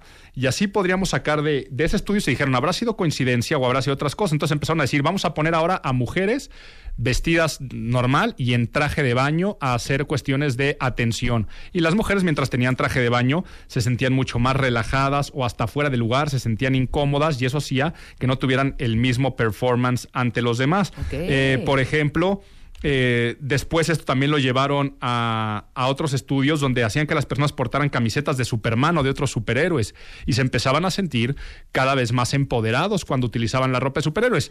Y aquí para ya no poner tantos estudios, este psicológicos que se han hecho, yo les pregunto a todos los que nos están escuchando, seguramente han ido a una fiesta de disfraces alguna vez. Sí, Ok, ya, ahorita va, totalmente. ya ahorita va a ser Halloween y se van a empezar a dar cuenta cómo cuando te pones un disfraz acabas adoptando esas características. Vas a ver el que se vistió de luchador y ya dos, tres copas o sin ellas va a andar empujando a todos, Sí, saltando. Ya está tomando la personalidad. Eh, claro. la, gat- la gatita seductora va a andar este ronroneando y este y, y- y acercándosele a los demás. De acuerdo, y así claro. está, el que se viste de gladiator se va a sentir este más fuerte, más empoderado. Y también lo hacemos nosotros todos los días. Por ejemplo. Hay días que te dan ganas de no hacer nada, de estar a gusto en casita, echarte una peli y te pones unos pants, te pones una cobijita y eso Vámonos. psicológicamente te dice no pienso hacer absolutamente nada. Pero si tú te despiertas ese mismo domingo muy temprano y te vistes y te pones la mejor ropa que tienes y te bañas y te perfumas, difícilmente vas a querer quedarte en tu casa. Claro. Psicológicamente dices, no puedo Sí, estar no, así claro, vestido aquí adentro. De hecho, si algún día te sientes mal, si algún día están crudos, si algún día dicen es que hoy, sabes que de plano no tengo ánimos para el trabajo, para lo que sea, lo mejor que puedes hacer es arreglarte. Lo mejor que puedes hacer es bañarte, maquillarte, ponerte la mejor ropa y si te sientes mal, comprobado científicamente que sirve como una especie de placebo, como una medicina que te tomas para que te sientas mejor. El que estaba crudo y que decía, híjole, hoy no la voy a dar en la chamba, en vez de ir demacrado a la chamba, se pone su mejor traje, sus, sus- sus mejores este, outfits que pueda llegar a tener, el efecto de estar hasta claro. mareado y todo eso, todo eso cambia. Entonces, sobre todo esto vamos a hablar, vamos a dar muchas recomendaciones y me dijiste, ¿cómo vienes vestido el día de hoy? Pues sí, hoy vengo yo de jeans, vengo de tenis, traigo una t-shirt, traigo un saco, pero el saco es de mezclilla, traigo lentes este, más de, de pasta, más casuales, y hoy estoy en un ánimo más festivo, tal vez estoy más en un viernes que vengo aquí al radio, después me voy a hacer mucho trabajo creativo, estoy en escritura de unos textos, entonces seguramente esto me ayuda a que si pongo música trabaje diferente que si hoy me visto como cuando voy, sí, de traje, ¿no? Cuando voy a capacitar, este, ayer, ¿no? Que estuve capacitando a algunas personas del sector político en temas de hablar en público, pues me tengo que, me, te- me tengo que que poner mucho más empoderado y yo me siento más poderoso cuando me he visto así. Totalmente. Le había comentado a Álvaro Gordó antes de entrar al aire que nos mandaran su cómo están vestidos ahorita los cuentavientes, pero en dónde están, qué están haciendo, qué tipo de trabajo están haciendo. Los viernes en algunas compañías es como más casual, ¿no? Como la mayoría corta, bueno, no sé si la mayoría, igual estoy diciendo una tontería, pero bueno, es viernes. Algunos terminan como a las 2 de la tarde, ya no regresan. Y se da ese permiso, ¿no? De que puedes llevar jeans, quizá tenis, como tú el saco de mezclilla. Es el famoso Casual Friday, El pero que Casual también Friday. hay muchos otros estudios que dicen que no es lo óptimo. Mm. ¿Por qué? Porque no es lo mismo trabajar en una empresa de marketing, en Claro. una revista, que trabajar este en una casa de bolsa o que trabajar este vendiendo seguros y bufete fianzas en un buffet de abogados. Eh, yo hay una máxima que yo repito constantemente que es vístete de negocios para hacer negocios. Bien. Y esto depende de lo que te dedicas. ¿eh? Si eres dueño de un gimnasio, pues cómo tendrá que ser tu vestimenta y cómo tendrá que ser tu look.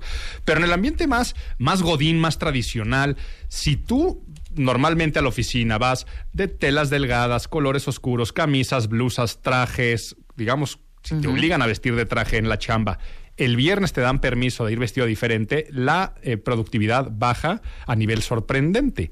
Eh, entonces, sería mejor darles el día libre entero que hacerlos en ese tipo de negocios vestir de forma casual. Y ojo, aquí no estoy generalizando.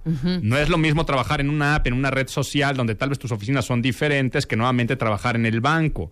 Totalmente y luego también lo que comunicas. Imagínate que tú llegaras al banco en un viernes y que todos estuvieran este, de mezclillas, de este, diferentes, no te daría confianza. En Estados Unidos hubo empresas que tuvieron que poner letreros de sorry, we are on casual Friday, o sea, discúlpenos porque ya pusimos estas políticas, pero tú me llegas a visitar y me da hasta vergüenza. Por lo tanto, la tendencia es cada vez quitar menos el casual Friday o de plano poner una vestimenta casual todos los días de la semana de acuerdo a tu giro, porque esto Claro, es bien importante para cualquier giro. emprendedor.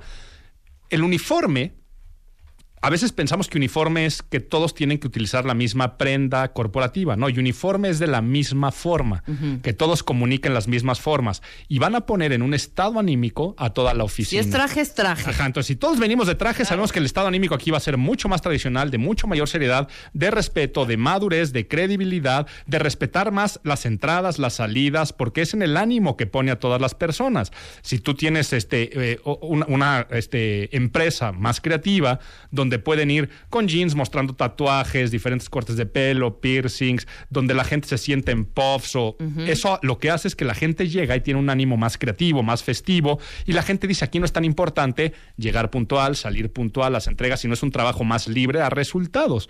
Y ni uno es mejor que el otro. El chiste es saber qué está diciendo mi ropa a los demás y qué me está diciendo a mí. Mira qué interesante lo que acabas de decir. Me pasó algo muy curioso hace un par de semanas que tuve una reunión con un personaje muy importante en los medios que- eh, de producción, etcétera, etcétera, para hacer algunas cosas que estamos planeando juntos, etcétera, etcétera. Yo no lo conocía. Es, es- eh, perdón, extranjero además, y nos citaron en un restaurante, ¿no? Entonces llegamos a la cita, me siento, ellos ya estaban ahí y los dos estaban de t-shirt y jeans. Ok. Cargos importantes, ¿eh? Pero ¿de qué giro es la empresa más o menos? Producción. Producción en general, producción Pero, audiovisual. eh, Exactamente. No necesariamente esta parte de la creatividad, que es un creativo Ajá. ahorita, dile, ponte un traje y nada que ver. No. Porque sí vamos a negociar algo choncho, Ajá. ¿no? Y a mí, fíjate, el efecto fue al contrario. Me relajó totalmente. Sí. Mi tono fue diferente que si hu- hubieran, hubiera yo visto a dos personas con traje, hubiera sido como más serio, más, ¿sabes? Me relajó, me abrí cañón Ajá. hablé mucho más cosas, fui más creativa con mi exposición, cosa que te prometo no me hubiera pasado, porque casualmente, una sem- una- un mes antes, lo tuve con un canadiense de traje Ajá. de una compañía de muebles muy importante también, y ahí la plática fue distinta completamente. Y la presentación distinta. Tal vez con los primeros, a la, a, a la primera de cambio les andas diciendo güey en el buen sentido o alguna grosería o algún chiste y el otro nunca tendrías algún límite de romper límites de confianza, ¿no? Tal vez con los otros te acabas despidiendo con un abrazo y tal vez con el otro acabas despidiéndote con un saludo de mano, con algo mucho más frío. Esto, yo no creo que estas personas de la, de la producción o el canadiense, la gran mayoría de las personas no lo hacemos a conciencia y lo hacemos a Claro. propósito, porque Tal vez ellos están en la parte de la producción y iban a negociar algo muy choncho. Si ellos hubieran querido hacer un poco de influencia, presión, a través de nos vamos a ver más rígidos y no va a ser tan fácil, lo correcto es no haber utilizado códigos de tanta accesibilidad. Tal vez aquí funcionó, pero luego por eso te toman la medida. Sí, Tú puedes ser un totalmente, profesor y decir, es que mis alumnos no me respetan. Oye, pues finalmente eh, vienes, ajá, te traes una t-shirt de Star Wars, todos los tatuajes en los brazos y tus Converse de cuadritos y los jeans sucios. Aunque estés dando una clase de diseño, que sería coherente, el alumno lo va a ver como un par, no lo va a ver como una figura de autoridad. De acuerdo, Si llega, el, si llega el profesor con códigos de autoridad, pues inmediatamente el alumno se comporta, se comporta diferente por la ropa que está utilizando los demás. Y lo mismo, ese profesor, si llega de una forma, pues se va a sentir más relajado y no podrá imponer tanto. Si se viste de una forma más rígida, se sentirá más estructurado y podrá comunicar también con códigos de autoridad en toda su personalidad. Y es una maravilla este tema. No, cómo no, ya estoy viendo. Sí, sí, O sea, sí. arranquémonos de fondo, eh, mi Vamos. querido Álvaro, porque además hay muchísimas preguntas de los cuentavientes, y más en viernes. Mira, por ejemplo, aquí, ¿qué onda con la camisa abierta? bueno, ¿y Me- ¿cuál es la posición de nuestro querido, ¿cómo se llama? De Norberto. Pero, pero aquí les puedo decir. eh, esa es- esa camisa, camisa, que se ¿eh? está abriendo un poco, no estoy diciendo que él, que él tenga este problema, pero cuando la ropa nos queda demasiado ajustado, la ropa nos queda demasiado holgada, cuando la ropa te queda demasiado ajustada y no es algo seductor, o sea, porque puede ser un vestido de licra o así, sino que es simplemente ropa que te aprieta, te vas a sentir menos dinámico, te vas a sentir más sucio, o sea, te vas a sentir antihigiénico y te vas a sentir poco ágil. Claro, claro. Y eso, eh, eh, y, aun- y aunque tal vez tú puedes decir, es que lógicamente menos ágil porque te incomoda la ropa, ¿no? Tal vez tú puedes tener flexibilidad de movimiento, pero la ropa al tenerla más entallada va a hacer que tú te sientas así. La ropa demasiado grande, cuando la gente, cuando la ropa te queda demasiado grande, te vas a sentir torpe. Vean a Tontín el de Blancanieves, inclusive Claro. lo decimos de manera coloquial, le quedó grande el traje a alguien que, que- que no da el ancho. Entonces, cuando la ropa tú sientes que te va demasiado holgada, te sientes torpe, por lo tanto te sientes flojo. Por eso la ropa para echarla, la ropa más fodonga, Es la siempre guada. ropa generalmente es holgada y es grande, porque te vas a sentir de hoy no quiero tener ninguna actividad. La ropa para hacer deportes, por eso generalmente es más entallada.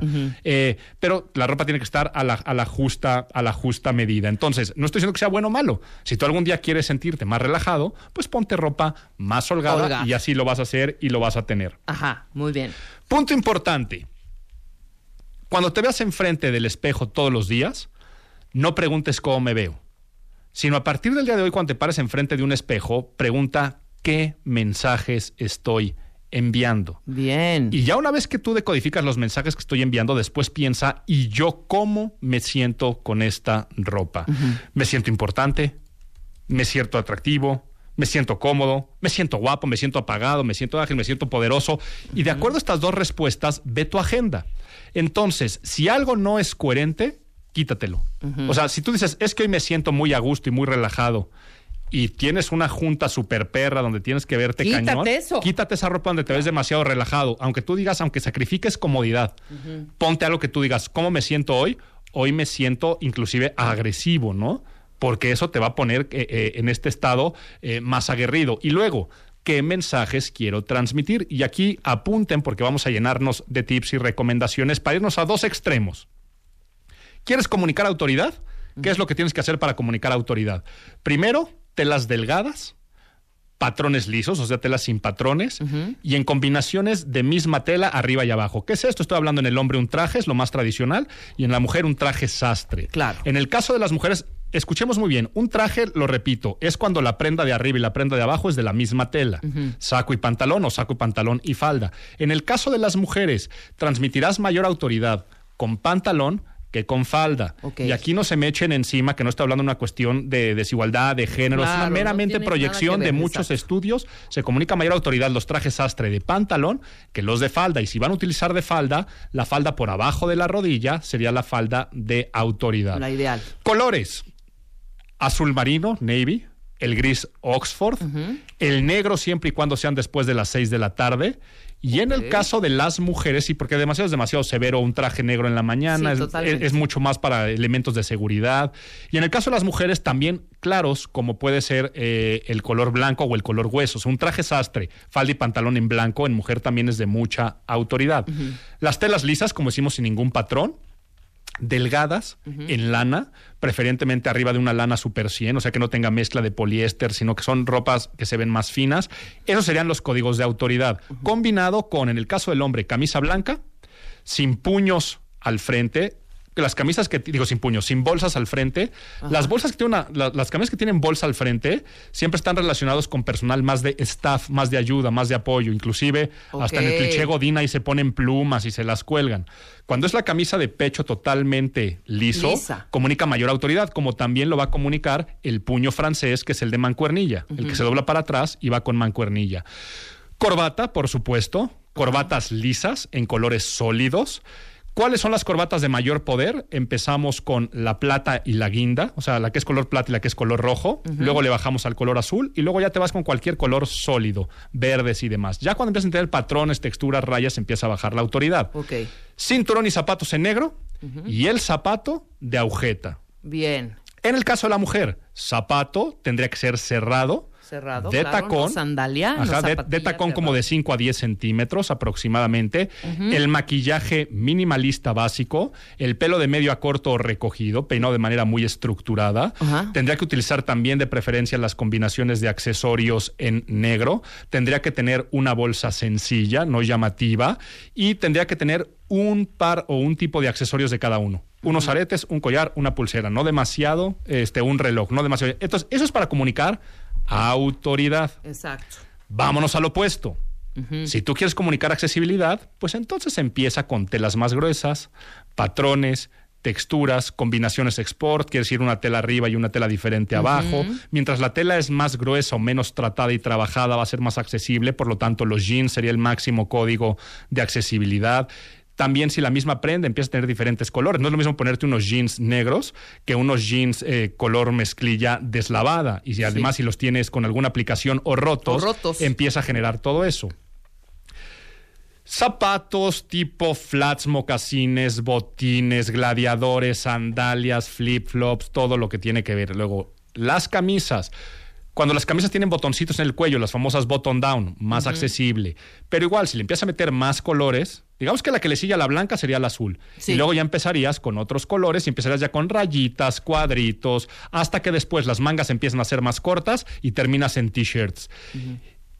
Eso me estoy yendo al extremo, ¿no? Ponerte unos jeans, una t-shirt, unos tenis, una gorra. Sería, en el caso de la mujer sería tal vez una tank top, unos flats, eh, tal vez el maquillaje más marcado, bisutería o la cara lavada.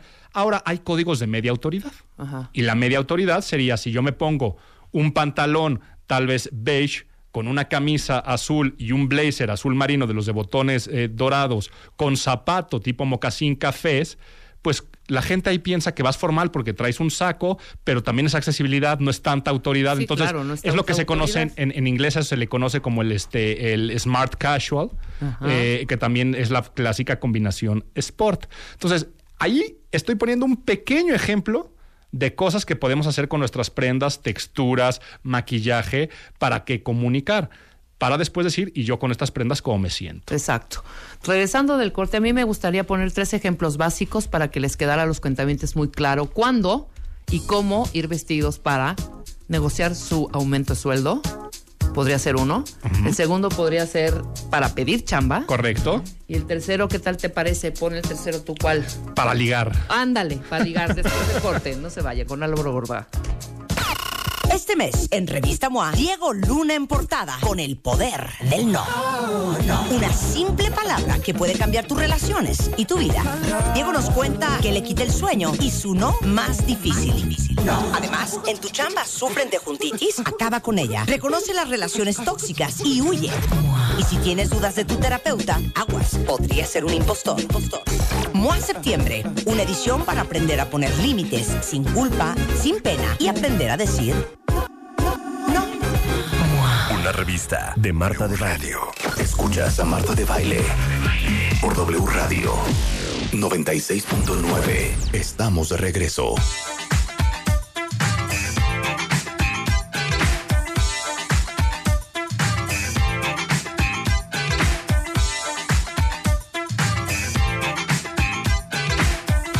Estamos de regreso en W Radio, 12 del día con 5 minutos. Estamos platicando con Álvaro Gordoa. Acerca de las vestimentas, mi querido Álvaro. Ya nos mandaron un buen de vestuarios de todos nuestros cuentavientes de acuerdo a- de acuerdo al lugar en donde A están verlos, ahorita. a verlos, a verlos. ¿Pero qué ejemplo, hace? ¿Qué Sara hace es Sara? ingeniera y nos Ajá. manda un outfit muy casual de viernes. ¿Tú qué opinas, Álvaro? Está bien, o sea, es que finalmente la opinión aquí es relativa, ¿no? No hay bueno ni malo, sino lo que debe ser. Tendría que ser de aquí a la esencia de Sara, qué estilo es ella, cuál es su objetivo el día de hoy y qué necesidades tiene su audiencia. Pero, por ejemplo, al decir es ingeniera, nuestro cerebro nunca dice así es como luce un ingeniero. Claro. ¿Ok? Ahora, puede ser ingeniero Claro. en 20 mil cosas, ¿no? Totalmente, Pero, este, si es civil, pero digamos que finalmente, si a ti te preguntan ¿a qué se dedica Sara? Lo que se te viene a la cabeza, nunca vas a decir ingeniero, sino vas a decir ella es comunicóloga, es algo. Pero ahora, nuevamente, no estamos diciendo que Sara esté bien, que esté mal. Todo es relativo a quién es ella en esencia, objetivos, necesidades de la audiencia y cómo se siente, cómo proyecta hacia afuera y hacia adentro esa vestimenta en Sara. Claro, muy bien. Ahora, retomemos los ejemplos que dijimos antes de ir a corte. Ajá. ¿No? Vamos a ver, entonces, ¿cómo tendríamos que vestirnos para una eh, cita de trabajo, para una cuestión de una entrevista donde estamos pidiendo chamba?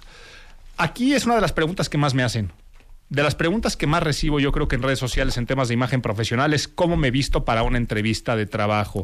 Y la respuesta aquí, aunque muchos vayan a sentir insatisfacción, es otra vez, depende, ¿no? No es lo mismo ir a pedir chamba de cadenero en un antro que, Claro. que ir a pedir chamba este, de programadora de un robot en una planta armadora. Entonces es totalmente diferente Claro. cómo tienes que lucir. ¿Qué es lo que tienes que hacer tú? Hacer un análisis de cómo se visten las personas que trabajan en esa empresa y sobre todo de los jefes. Si tú quieres escalar para ser jefe, vístete como jefe. Hay un estudio que viene en el libro este Mind What You Wear, que es un estudio de psicología de la ropa finalmente de Karen Pine, avalado por universidades, que dice directamente que las personas que visten como jefe tienen más probabilidades de ser nombradas para obtener un ascenso más rápido o para ser contratadas en, este, en una entrevista de trabajo. Exacto. Entonces, inviértele. E inviértele, pues dices, estoy pidiendo chamba, ¿no? ¿Cómo le voy a hacer? Pero si es, ejemplo, un despacho de abogados, que decíamos hace un rato, seguramente tendrás que verte con códigos de autoridad, invierte una buena corbata, pero tal vez algunos pequeños símbolos, llevar una buena pluma, una pluma que se vea diferente, que sea muy arraigado con lo que trabajan, por ejemplo, si vas a pedir en un despacho de notarios eh, eh, trabajo, la pluma puede convertirse en un símbolo bien interesante. ¿Qué símbolos también están muy arraigados en las empresas? Los colores. Si tú vas a pedir trabajo a una empresa que su logotipo es azul celeste y tal vez te pones eh, un accesorio, una bolsa, una mascada, una corbata que sea de ese color, inconscientemente estarás haciendo una transferencia con el personal de recursos humanos diciendo esta persona ya pertenece y tal vez está más arraigada a esta institución. Entonces, lo que tienes que hacer es cuidar muchísimo esos pequeños detalles. Ya en la entrevista de trabajo, también cómo te tienes que sentir tú. Tú tienes que sentir que ya eres exitoso. Por lo tanto, tendrás que ponerte tus prendas que te hacen sentir más cómodos con estos códigos de poder. Serían las recomendaciones para cómo vestir en entrevista de trabajo. Perfecto. El segundo escenario que pusimos aquí, cómo ligar. ¿Cómo ligar?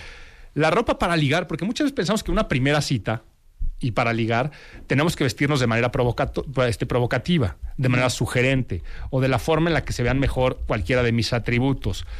En el momento que nosotros nos vestimos de manera sugerente, está comprobado que en un coqueteo en primera instancia inhibe a la contraparte. Ok. Eh, entonces, una cosa es una conquista de una noche. Claro. Y claro, otra cosa, claro. y otra cosa es una Depende primera también cita. lo que quieras. Ujú. Ajá. Porque lo que normalmente se mandan mensajes, la otra parte percibirá como, híjole, soy uno o una más en el repertorio de las citas de este individuo, se me hace que únicamente quiere sexo y no quiere una relación, Eh, se me hace entonces cuando una persona se viste de esa manera tan provocativa y sugerente en una primera cita, en vez de ser favorables, contraproducentes, como ese hombre o esa mujer que dicen, es que no, y que toda la gente dice que está guapísima, es que ve qué cuerpazo, es que ve, toda la gente pasa y no le dejan de ver las pompas. ¿Por qué nadie se me acerca? Por esa misma razón, porque Claro. se, convierte, se convierte en algo agresivo. Y entonces para una primera cita no es lo correcto o lo óptimo si tú estás pensando en una relación a largo plazo. Sí, claro. ¿Qué es lo que tienes que hacer entonces en una primera cita? Únicamente gustarte a ti y no gustarle al otro. Escuchen esto, bien importante. En la primera cita siempre estamos pensando en cómo le voy a hacer para gustarle a la otra persona. Y entonces sacrificamos temas de nuestra esencia. Y ahí ves a la mujer o al hombre que se ponen algo en el espejo y dicen, es que no me siento cómodo con esto. Y se vuelven a poner otra prenda y, ay, es que como que no soy yo. Es que me estoy, me estoy maquillando de más. Yo normalmente no me maquillo tanto. Todo eso va a hacer que te veas falso, que te veas estudiado y que después comprueben tu verdadera esencia. Entonces, Exactamente. lo que tienes que decir es, ¿cómo me siento yo guapo? ¿Cómo me siento yo guapa? ¿Qué es lo que me gusta a mí y quién soy? En el momento que te pares enfrente a un espejo y que tú te digas, así soy yo, qué bien me veo y me siento cómodo, tendrás seguramente un buen performance en tu primera cita. Es Entonces, look esa es la forma. Eh, entonces, conclusión, para cita, no te vistas para otra persona, vístete para ti. Muy bien. ¿Y cuál fue el tercer escenario? El sueldo. Vas con tu sueldo. jefe y ahora le voy a negociar mi sueldo. Correcto. Eh, aquí les voy a dar no solamente recomendaciones de vestuario, porque también a muchos les puede estar interesando. Según eh, Recruit Angels, que es una eh, agencia de reclutamiento que hacen estudios, el mejor día para pedir un aumento de sueldo son los días martes. Ok. Sí. ¿Tiene Por- alguna razón Tiene una de razón de ser? ser. Si tú lo pides el día lunes, pareciera que lo pensaste el fin de semana y además abordas con un problema al empezar la semana, ¿no? Decir, luego, luego estamos llegando y lo primero que me dices eso. Si lo dejas para un día viernes, te van a contestar, lo vemos la siguiente semana, ¿ok? Y además ya todos nos queremos ir y estamos hartos y por qué dejaste todo hasta el último. Si lo dejas por ahí de miércoles y jueves es cuando la carga de trabajo está más fuerte. Don, eh, miércoles y jueves son los días más estresantes en las oficinas porque es donde más carga de chamba hay y ya no estás ni aquí ni allá. El martes son los días más tranquilitos en la oficina. Ya cruzaste el umbral del lunes, el martes es el día de mayor energía dentro de las oficinas y te dicen que también lo solicites en la mañana que es cuando apenas están empezando con la agenda. Si tú lo haces al terminar tu jornada laboral, tal vez el jefe, la jefa al que le pides el aumento de sueldo, ya trae muchas cosas encima, ya se quiere ir a casa y por lo tanto lo postergará. Si tú entonces un martes por la mañana eh, lo haces, sería lo mejor que puedes hacer. Siguiente, haz una cita para pedir el aumento de sueldo. No abordes a la persona luego, luego de, oye, me das tantito tiempo en tu oficina, sino saca una cita un martes en la mañana para hablar de un tema importante. Y ¿Cuál es la actitud que tienes que tener? Tienes que tener una actitud feliz, una actitud contenta, una actitud eh, no de súplica, no una actitud derrotista, ni mucho menos una actitud agresiva. Entonces, la ropa que tendrías que tú utilizar no es lo mismo, como hemos dicho, trabajar en un lugar que en otro. Sería la ropa normal que utilizas en el trabajo.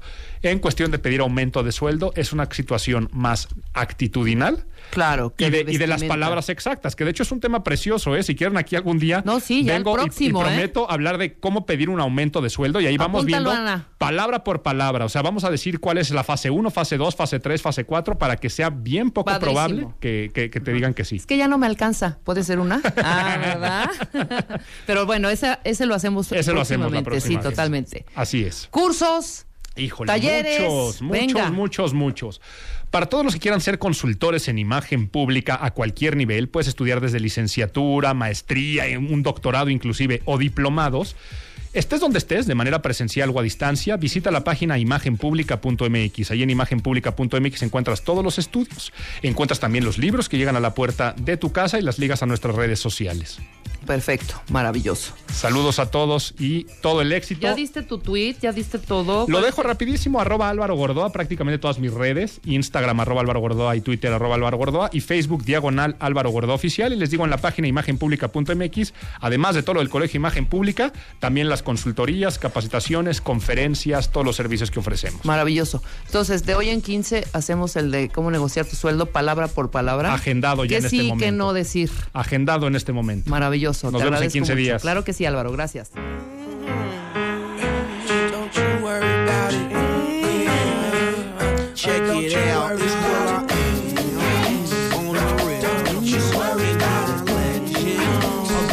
¿Qué le digo a Leopi? ¿Qué le digo?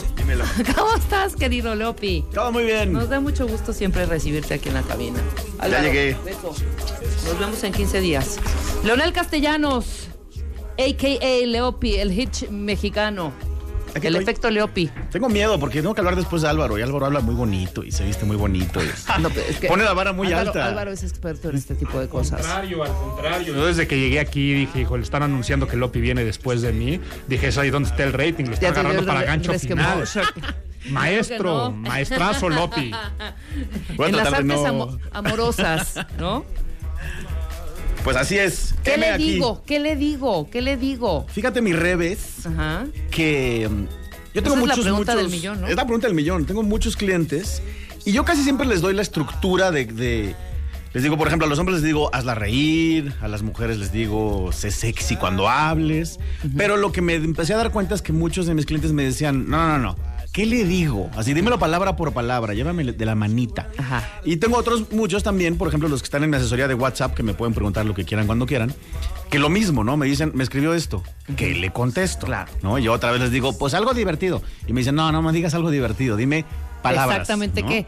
Pero espérame, ¿quién te pregunta más, hombres o mujeres? Mucho más mujeres. Mucho más mujeres de qué le digo, cómo le cuento, cómo le explico, cómo le contesto un mensajito o inclusive si, está si están en una cena. Claro. Mucho más mujeres. Y además, si lo piensas, eh, pues esto le pasa todos los días a todo mundo, ¿no? Claro. Seguramente tú, tu amiga, tu prima y tu sobrina te han escrito a ti algún día y me ponen, me dijo esto, ¿qué le digo? Sí, exacto, ¿No? exacto. Entonces hoy vamos a resolver esa duda. El enigma. ¿cómo Finalmente. no? Perfecto. Llegó el momento. Arranquemos, pues. Entonces, bueno, mis niños, ahí les voy. Como siempre, pues me voy primero por los generales y luego ya me voy con los ejemplos específicos de exactamente qué decir en situaciones muy comunes. Va. Los generales, el primero. Eh, um, es muy común en estos días tomarnos muy personal toda acción que tenga alguien con nosotros. Entonces, el primer tip para el día de hoy es tener autocontrol.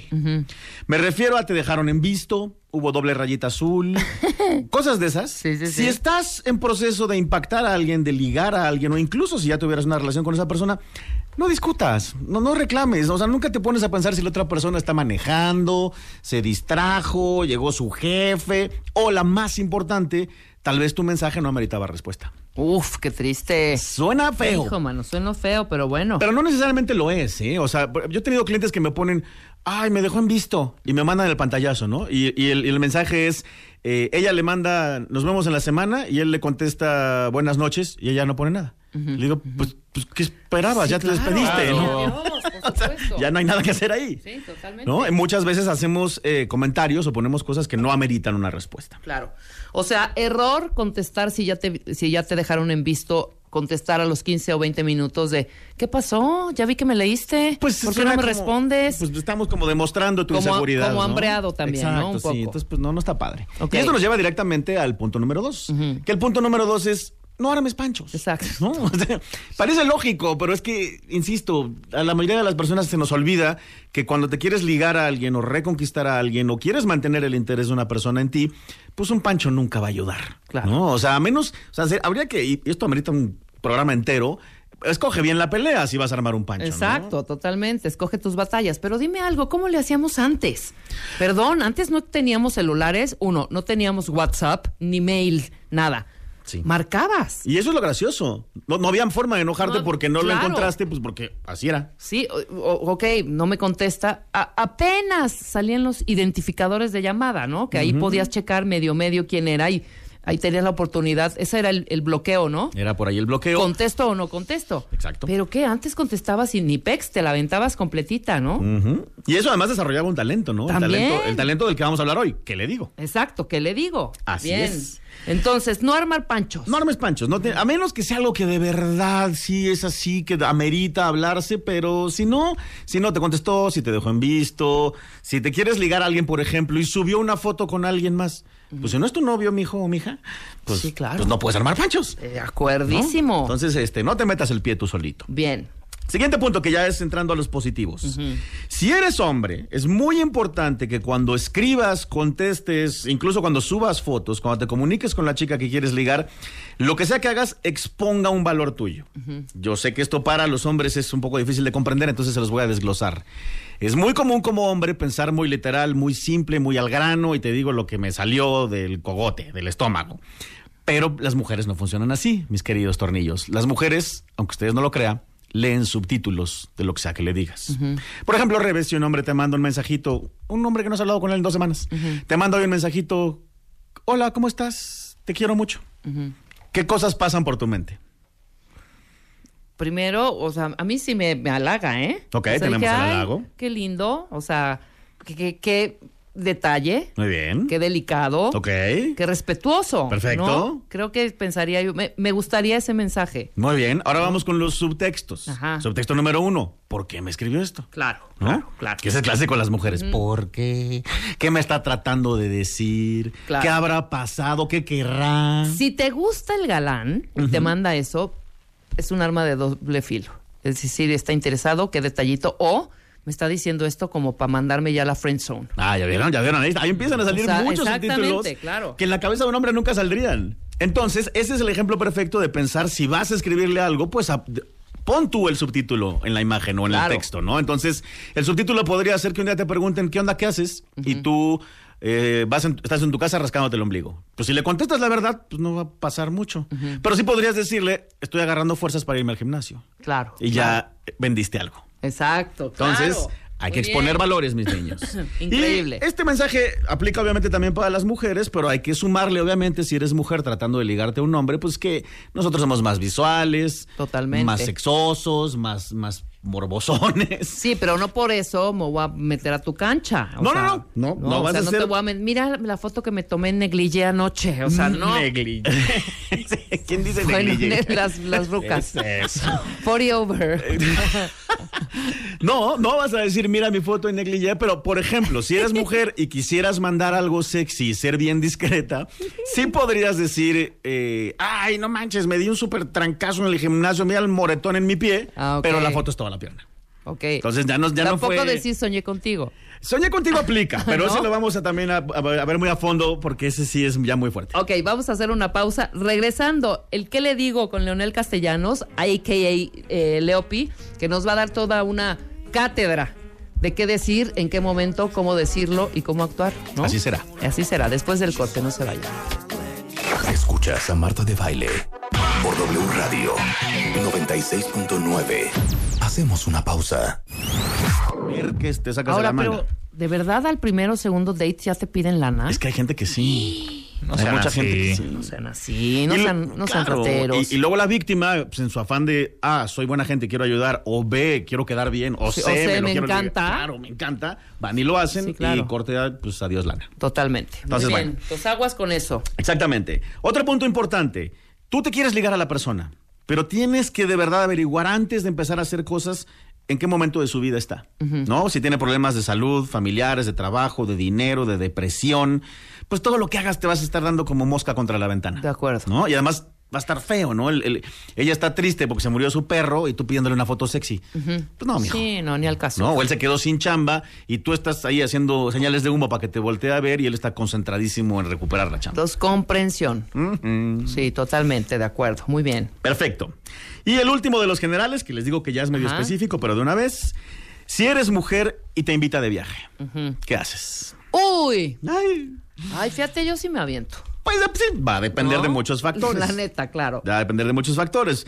Eh, si llevas poco de conocerlo, yo recomiendo no. Ok.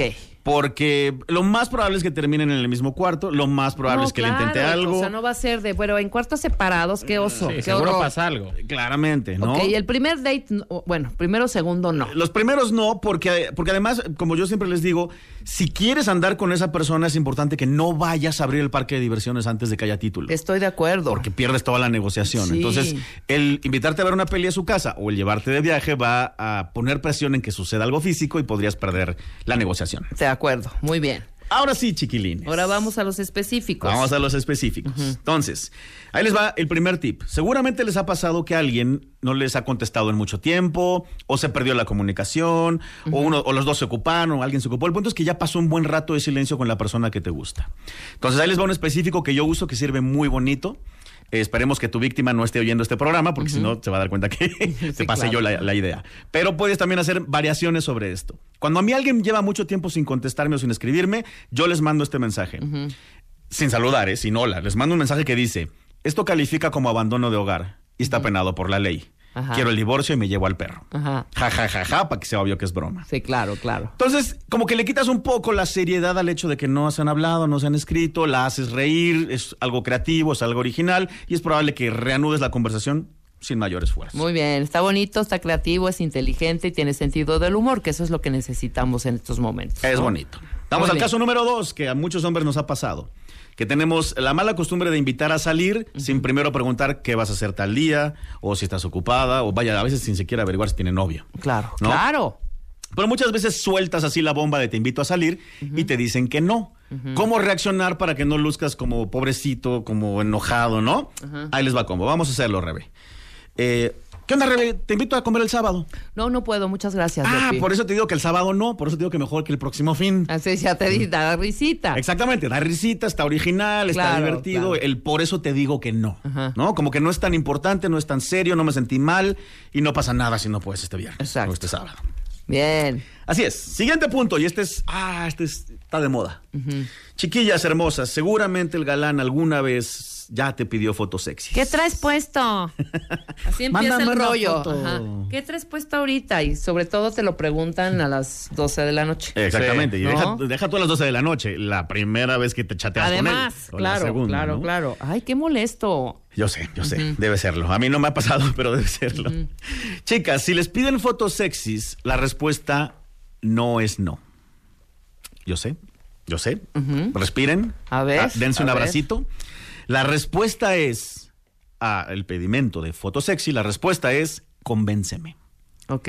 O qué vas a hacer para ganártelas. Porque eso abre toda una posibilidad de un juego. Se vuelve sí. lúdico, se vuelve pícaro, ¿no? Dando Porque si dando. respondes no, él va a decir, "Eh, pues, eh, ya va, voy. Se, como que se cayó, él se va a sentir mal, va a decir, chimpa, ¿qué la pedí? Tú te vas a sentir incómoda de decir que no. Entonces la respuesta es, a ver, convénceme de que te mando una foto sexy, ¿qué vas a hacer? Entonces a él le estás dando la oportunidad de que haga algo y que se vuelva un juego, que tal vez la foto sexy se la terminas mandando en ocho meses.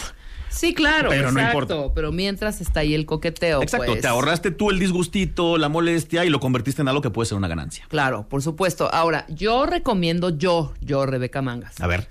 Aunque lleves lo que lleves, primer día, date, segundo, un mes o diez años, no se tomen fotos y las dejen en los móviles. No. Estoy de O acuerdo. sea, es de verdad, de verdad, peligrosísimo. Sí, sí, sí. Peligrosísimo. Pues yo, yo siempre le digo a mis clientes que la regla de la foto sexy es que no salga tu cara. Mientras Pues no salga tu cara, también. pues puedes fingir demencia y decir, no, pues. A menos que tengas un tatuaje de la Virgen de Guadalupe en la espalda, Claro. pues ahí sí ya no te vas a poder salvar, ¿verdad? Pero Exacto. Pero bueno, ahí, ya- está el, ahí está el tip. Ahí está el tip, ahí está. Exacto. Esta es clásica en esta época de Tinder, Bumble y redes sociales de ligue, ¿no? Sí, Lo- claro. el- entre los primeros 10 mensajes del individuo desconocido nuevo, te propone sexo. Ajá. ¿No? Y pues todas las chicas que están en Tinder y Bumble siempre hacen corajes y rabietas y de hecho muchas de ellas se salen incluso de la red social porque pasa esto. Claro. Entonces, si el tipo te dice que quiere sexo y, y llevas poco de conocerlo en una de estas redes sociales, la respuesta tampoco es no. La respuesta es la siguiente. Mira, Arnulfo, el día que me convenzas, agárrate, hijo. Te voy a dejar deshidratado y con moretones. Va a ser el mejor día de tu vida, carnal. Yo escribí el Kama Sutra, compadre. Pero yo funciono despacito. Te voy a dar el instructivo para facilitártela. A mí me tienes que conquistar, seducir, pasear, invitar a salir, tratarme bien, ser detallista y hacerme reír. Cumples esos requisitos por una temporada y serás el ganador. Ok, ok. Entonces, ¿qué va a pasar con Arnulfo? Arnulfo va a pensar, ah, mira, o sea, no me está diciendo que no. Nada más, me- y me está diciendo qué hacer para lograr eso. Claro. Y entonces él se va a quitar del mood pervertido y se va a pasar al mood le voy a echar ganas. Que esto no implica nada. Podrías nunca ver a este tipo en la vida, pero por lo menos ya te saliste del lugar incómodo de, ay, otro teto que pide sexo a la primera. Y ya pasamos a un jueguito divertido que sí podría generar que él le eche ganas, tal vez por la razón incorrecta, conseguir sexo. Pero si él echa ganas 3, 4, 5, 6 meses en 90 chats y 5 salidas, tal vez para la cita 6 él está pensando, esta chica no es solo para acostarse con él. Exactamente, ya Esta es para algo más, es algo serio, es una chava que inteligente y me gusta y vamos a darle bien. Exactamente. Perfecto. Muy bien. Eh, siguiente punto. Si la persona con la que estás saliendo apenas estás en plan conquista y de pronto esta persona te enteras que salió, fue una fiesta, fue, un- fue al cine, fue una comida y no te invitó, no te llamó, no te avisó, no te enojes, no te ardas, le puedes mandar el siguiente mensaje. Tú allá de vaga y yo aquí cuidando a nuestros hijos. No te da vergüenza, los niños pasando hambre, yo aquí haciéndoles unos frijoles y tú con tus amigotes. Obviamente esto si lo haces en una relación suena feo. Pero si lo haces cuando acabas de conocer a alguien, está gracioso. es una broma, Es una bromita que si el otro le agarra la onda a tu humor, te va a decir, no, mi vida, te juro que ya no voy a chupar, este, llego ahorita a la casa. Y entonces le quitamos una vez más la seriedad al presunto Sí, problema. esa carga emocional tan cañona de, güey, te hizo a un lado y no te invitó a la fiesta, la neta. Exactamente. Ok. Una más, y ahorita vemos si alguien nos mandó sus preguntas. O ya tenemos. No, ya, tenemos. Ah, pues a ver, echa una. A ver, echa. Mira. Echa una. Nicana, eh, ¿Qué le digo? dice, ¿qué le digo cuando el ex reciente me pone, oye, te extraño mucho? Eso sí, duramos muchísimo tiempo, pero él fue el que me cortó. Ok, bueno, está buena esa. Aquí hay dos variantes. Si sí quieres o no quieres con él. Claro. ¿No? Entonces, si el ex te escribe, te extraño mucho, él te cortó y no quieres con él, la respuesta debería decir, pues eso deberías haber pensado antes de mandarme a volar, ¿no? Si me ibas a extrañar o no. Ahorita, pues, mijo, ya, ya este tren ya se fue de la O sea, estación. exactamente. ¿No? Y sí, sí. Ahora, aquí hay otro punto importante antes del sí. Hay que poner un paréntesis. Niñas, acuérdense de esta regla que la he dicho varias veces aquí, pero se las recuerdo. A un hombre no se le puede creer nada que diga o que escriba. Nada, no le creas ni una palabra. A un hombre se le pueden creer los hechos. Si este hombre de verdad te extraña, ¿cómo le está demostrando con hechos? ¿Qué está haciendo? Bien, Sí, ¿no? Eso ya cambia toda la ecuación. Muy bien bajado ¿no? ese valor. Porque yo claro. te puedo decir te extraño mañana, tal vez nada más porque me quiero volver a acostar contigo. Sí, totalmente. Y que no implique nada, O porque ¿no? me mandaron a volar y entonces como ya se me fue la fulanita, pues ahí tengo mi velita prendida con mi Sí, ex, ¿me entiendes? sí, sí, Aguas. estoy aburrido y me tomé Exacto. dos cervezas. Y también está la regla esa extraña que tenemos los hombres que pensamos que tenemos derechos sexuales sobre todas nuestras exnovias. Exactamente. Que no sé por qué Error. pasa, pero pasa. Sí. Entonces Sí. hay que tomar eso en consideración. Ahora, si tu ex te dice te extraño, eh, él te mandó a ti a volar, pero tú sí quieres volver, eso pone ahora el sartén de tu lado, el mango Claro. por tu lado. Tú tienes la ventaja.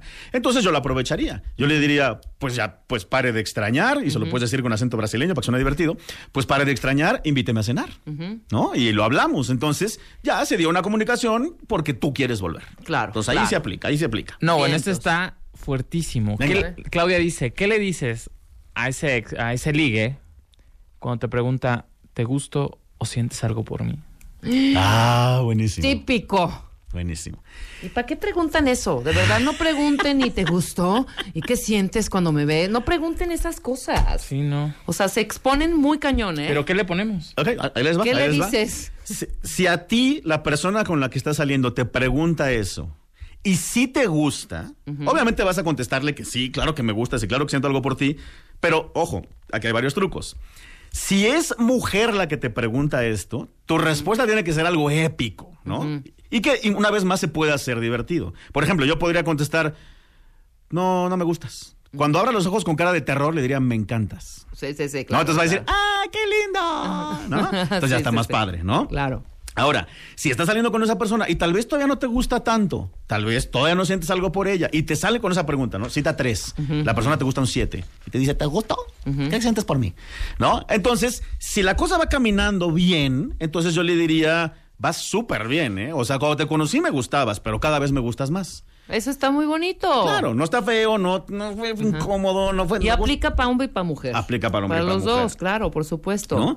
Ahora, si la persona no te gusta, yo siempre he sido eh, fan de no mentir. Pero claro. tampoco hay que ser crueles, ¿no? Ni modo que le digas, no, estás horrible y no siento ni pío por No. ti. Pues no. Pero entonces podrías Pero decirle. tampoco falsas esperanzas, esperanzas no. perdón, para que te esté hable y O sea, hable ni muy, muy, ni tan, tan. Claro, ni muy, muy, ni tan, tan. Entonces la respuesta podría ser, eh, me pareces una persona increíble, me pareces atractivo, me gusta tu forma de ser. El único problema es que ahorita yo, y ya te echas ahí un choro, ¿no? Sí, claro. Estoy en modalidad de hacerme millonaria, eh, todavía no supero a mi ex, eh, me mordió, se comió la tarea a mi perro, no sé. Sí, sí, ¿no? sí, sí, Algo sí. Para, para que el problema no, no sea no me gusta. Soy yo casi, casi, pero Un un, poco poquito- más. Pero échenle un poco de producción a eso. No lastimen a la gente y de verdad no le estén dando largas tampoco, Leopi. O sea, sí da consejos. Si no, no hagas perder el tiempo a la otra persona si no quieres Claro. con esa persona. Exactamente. Es que conozco gente muy abusiva. Que, Ah, no, claro. que les habla un día así y 80 no, y la persona está. Sí, me está habló, jugando pero con sí me ellos. dijo, Sí. pero sí no sé qué, y sí me escribió, y sí me mandó, un- y me puso like, y me- ¿sabes? Ajá. Es terrible, terrible esos subibajas, güey. Y la, la gente sí, sí, sí sufre. E- Efectivamente. Pero bueno, ahí está. Ahí Siguiente. está. Ahí les va otro. Te cancelan un plan, ¿no? Te- ya habías quedado de no sé qué y la persona te sale con que siempre no, que salió la comida familiar, tú te enojas, te ardes, vaya, tal vez incluso hasta ya te habías arreglado. Eso es terrible, ¿eh? Es terrible y sí hay que tomar en consideración, pero si en un principio sigues queriendo con la persona, te cancelan el plan, ¿qué digo? Lo que vas a decir es lo siguiente. Eh, no, no te preocupes, Rigoberto. Está bien, entiendo que tengas tu comida familiar, pero como me cancelaste un día antes, ahora me debes. Me debes esto. Perfecto. Una salida, una cena, un- una puebleada, algo. Convirtamos esa pérdida en una ganancia aún más grande. Y lo puedes hacer incluso gracioso, porque podrías decir, eh, bueno, para reparar el daño psicológico y el trauma que me acabas de generar, donde pues, seguramente voy a llorar en latina mientras me cago a fría, ¿no? Lo haces así súper dramático para que sea obvio que es broma. Dice, entonces ahora para que te perdone vas a tener que hacer esto. Me debes unas fresas con crema en Puebla. ¿O de dónde son las fresas? ¿De Irapuato? De Irapuato, perdón. Eso. Bueno. Unas fresas con crema Pues, de Irapuato. Cada quien pide lo que quiere. Por lo visto, Rebe pide fresas. ok. Luego. Fíjense, esta está bien bonita. Porque es como una broma en serio, pero que puede generar que pasen cosas. Estás saliendo con alguien, han pasado dos, tres días, o tal vez no tanto, pero un poco de silencio. Escríbele lo siguiente a la persona con la que está saliendo y no ha habido comunicación. Ponle. Aquí es cuando tú me escribes. Te extraño, Leopisito bonito. ¿Cuándo vienes? Ya me urge. Y yo contestaré, voy en camino. Vas. Entonces, una vez más, ese silencio rarito se convirtió en un juego. Ok. ¿no? claro. Un juego donde te estoy diciendo lo que deberías de escribirme, obviamente es broma. Exacto, exacto. ¿No? Otra, por ejemplo, eh, otra, por ejemplo, quedas de ir por alguien y, y para que no sea nada más, sí, paso por ti o que nada divertido, pues podrías aplicar el clásico llego en media hora o es gratis, ¿no? Ok. Porque eso implica que la otra persona tal vez conteste y si llegas después, ¿cuánto cuesta? Entonces ya se vuelve un juego, ¿no? Sí, el chiste es jugar, El el chiste es que producir un sea poco juguetón. ese dating, exacto, ¿no? Que no sea de flojera y que a la Sí, no. porque también esa parte, esa parte del humor que también conquista. Claro. claro. Totalmente. Aquí hay un punto que acabas de tocar, eh, Rebe, que es importantísimo. Tal vez no se habla, tal vez no se discute mucho, pero sobre todo a las mujeres les atrae mucho un hombre creativo. Totalmente. ¿No? Creativo. A, nos- a nosotros los hombres también, pero para las mujeres es fundamental, ¿no? A mí de hecho se me ocurrió este tema para hablarlo hoy porque me estoy acordando de una chica hace siglos que yo me estaba intentando ligar y, que, y que un día me preguntó, ¿siempre eres así? Porque eres súper divertido. Ajá. Y yo me quedé pensando, no. No siempre soy así. Claro. Soy así con ella porque estoy tratando de lograr algo. Ajá. Y entonces ahí, ya sabes, se abrió una nube y me entró un rayo de luz de Dios que me dijo, ahí está, hijo, ahí está el pan, ¿no? Sí, sí, sí, Entonces me puse a pensar, si uno pudiera tener este talento de ser creativo para ser divertido, ganas tres mil puntos por cita, incluso aunque estés feo.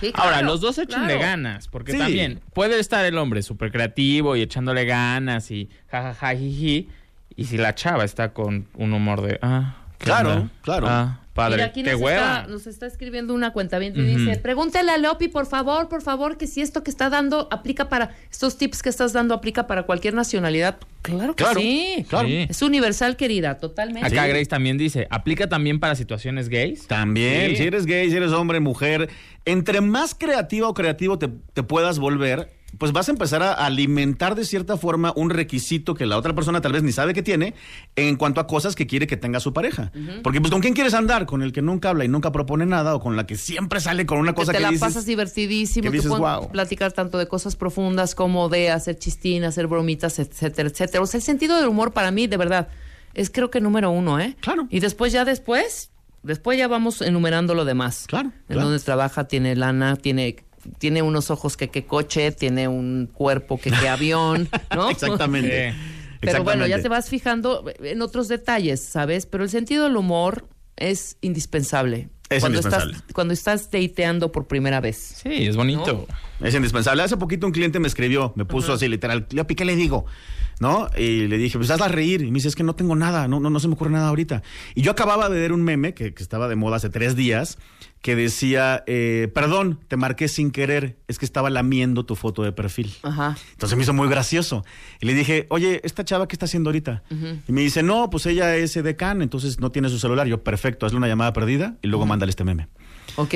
¿No? ¿Y? entonces ya le contestó con tres renglones de jajaja, te pasaste. Ajá. Y, y- y ya, no, pero lo- la echó a Pero andar. funcionó. Funcionó, Sí, ¿no? sí, entonces sí, incluso claro. otro- agarró un recurso que no era de él, pero lo convirtió en algo personal. Maravilloso. Entonces, chiquilines, ahí les van unos cuantos más antes de que se nos acabe el time. Ajá. Eh, por ejemplo, si te vas de viaje y se quedó la chica o chico en cuestión que te quieres ligar en la ciudad, podrías de pronto mandarle el siguiente mensaje. ¿No sientes que la ciudad está sin alma, gris, oscura, triste, desde que me fui?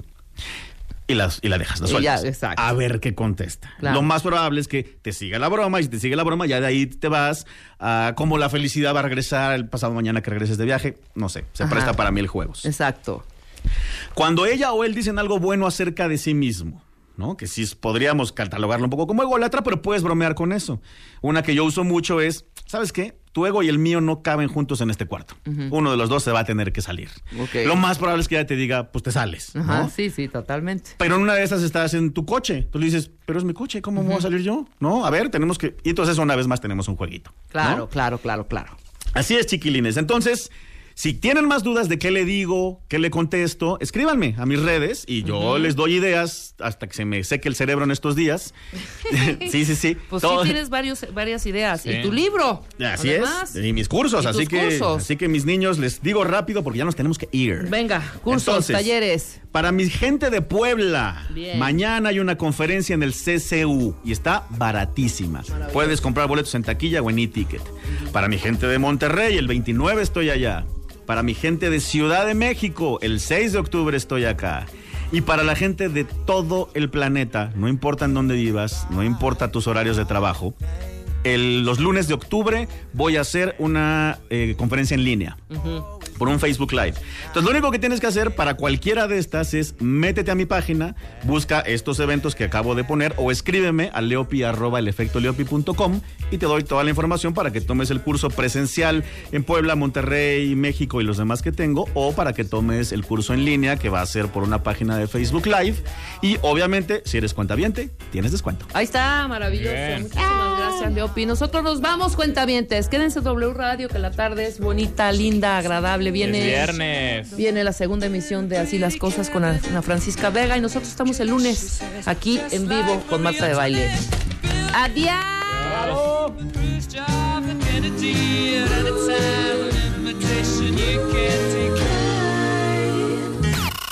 Este mes, en Revista MOA, Diego Luna en portada con el poder del no.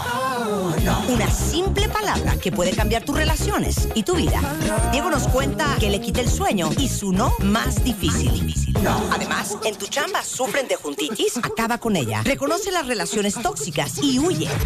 Y si tienes dudas de tu terapeuta, aguas, podría ser un impostor. MOA Septiembre, una edición para aprender a poner límites sin culpa, sin pena y aprender a decir Una revista de Marta de Baile.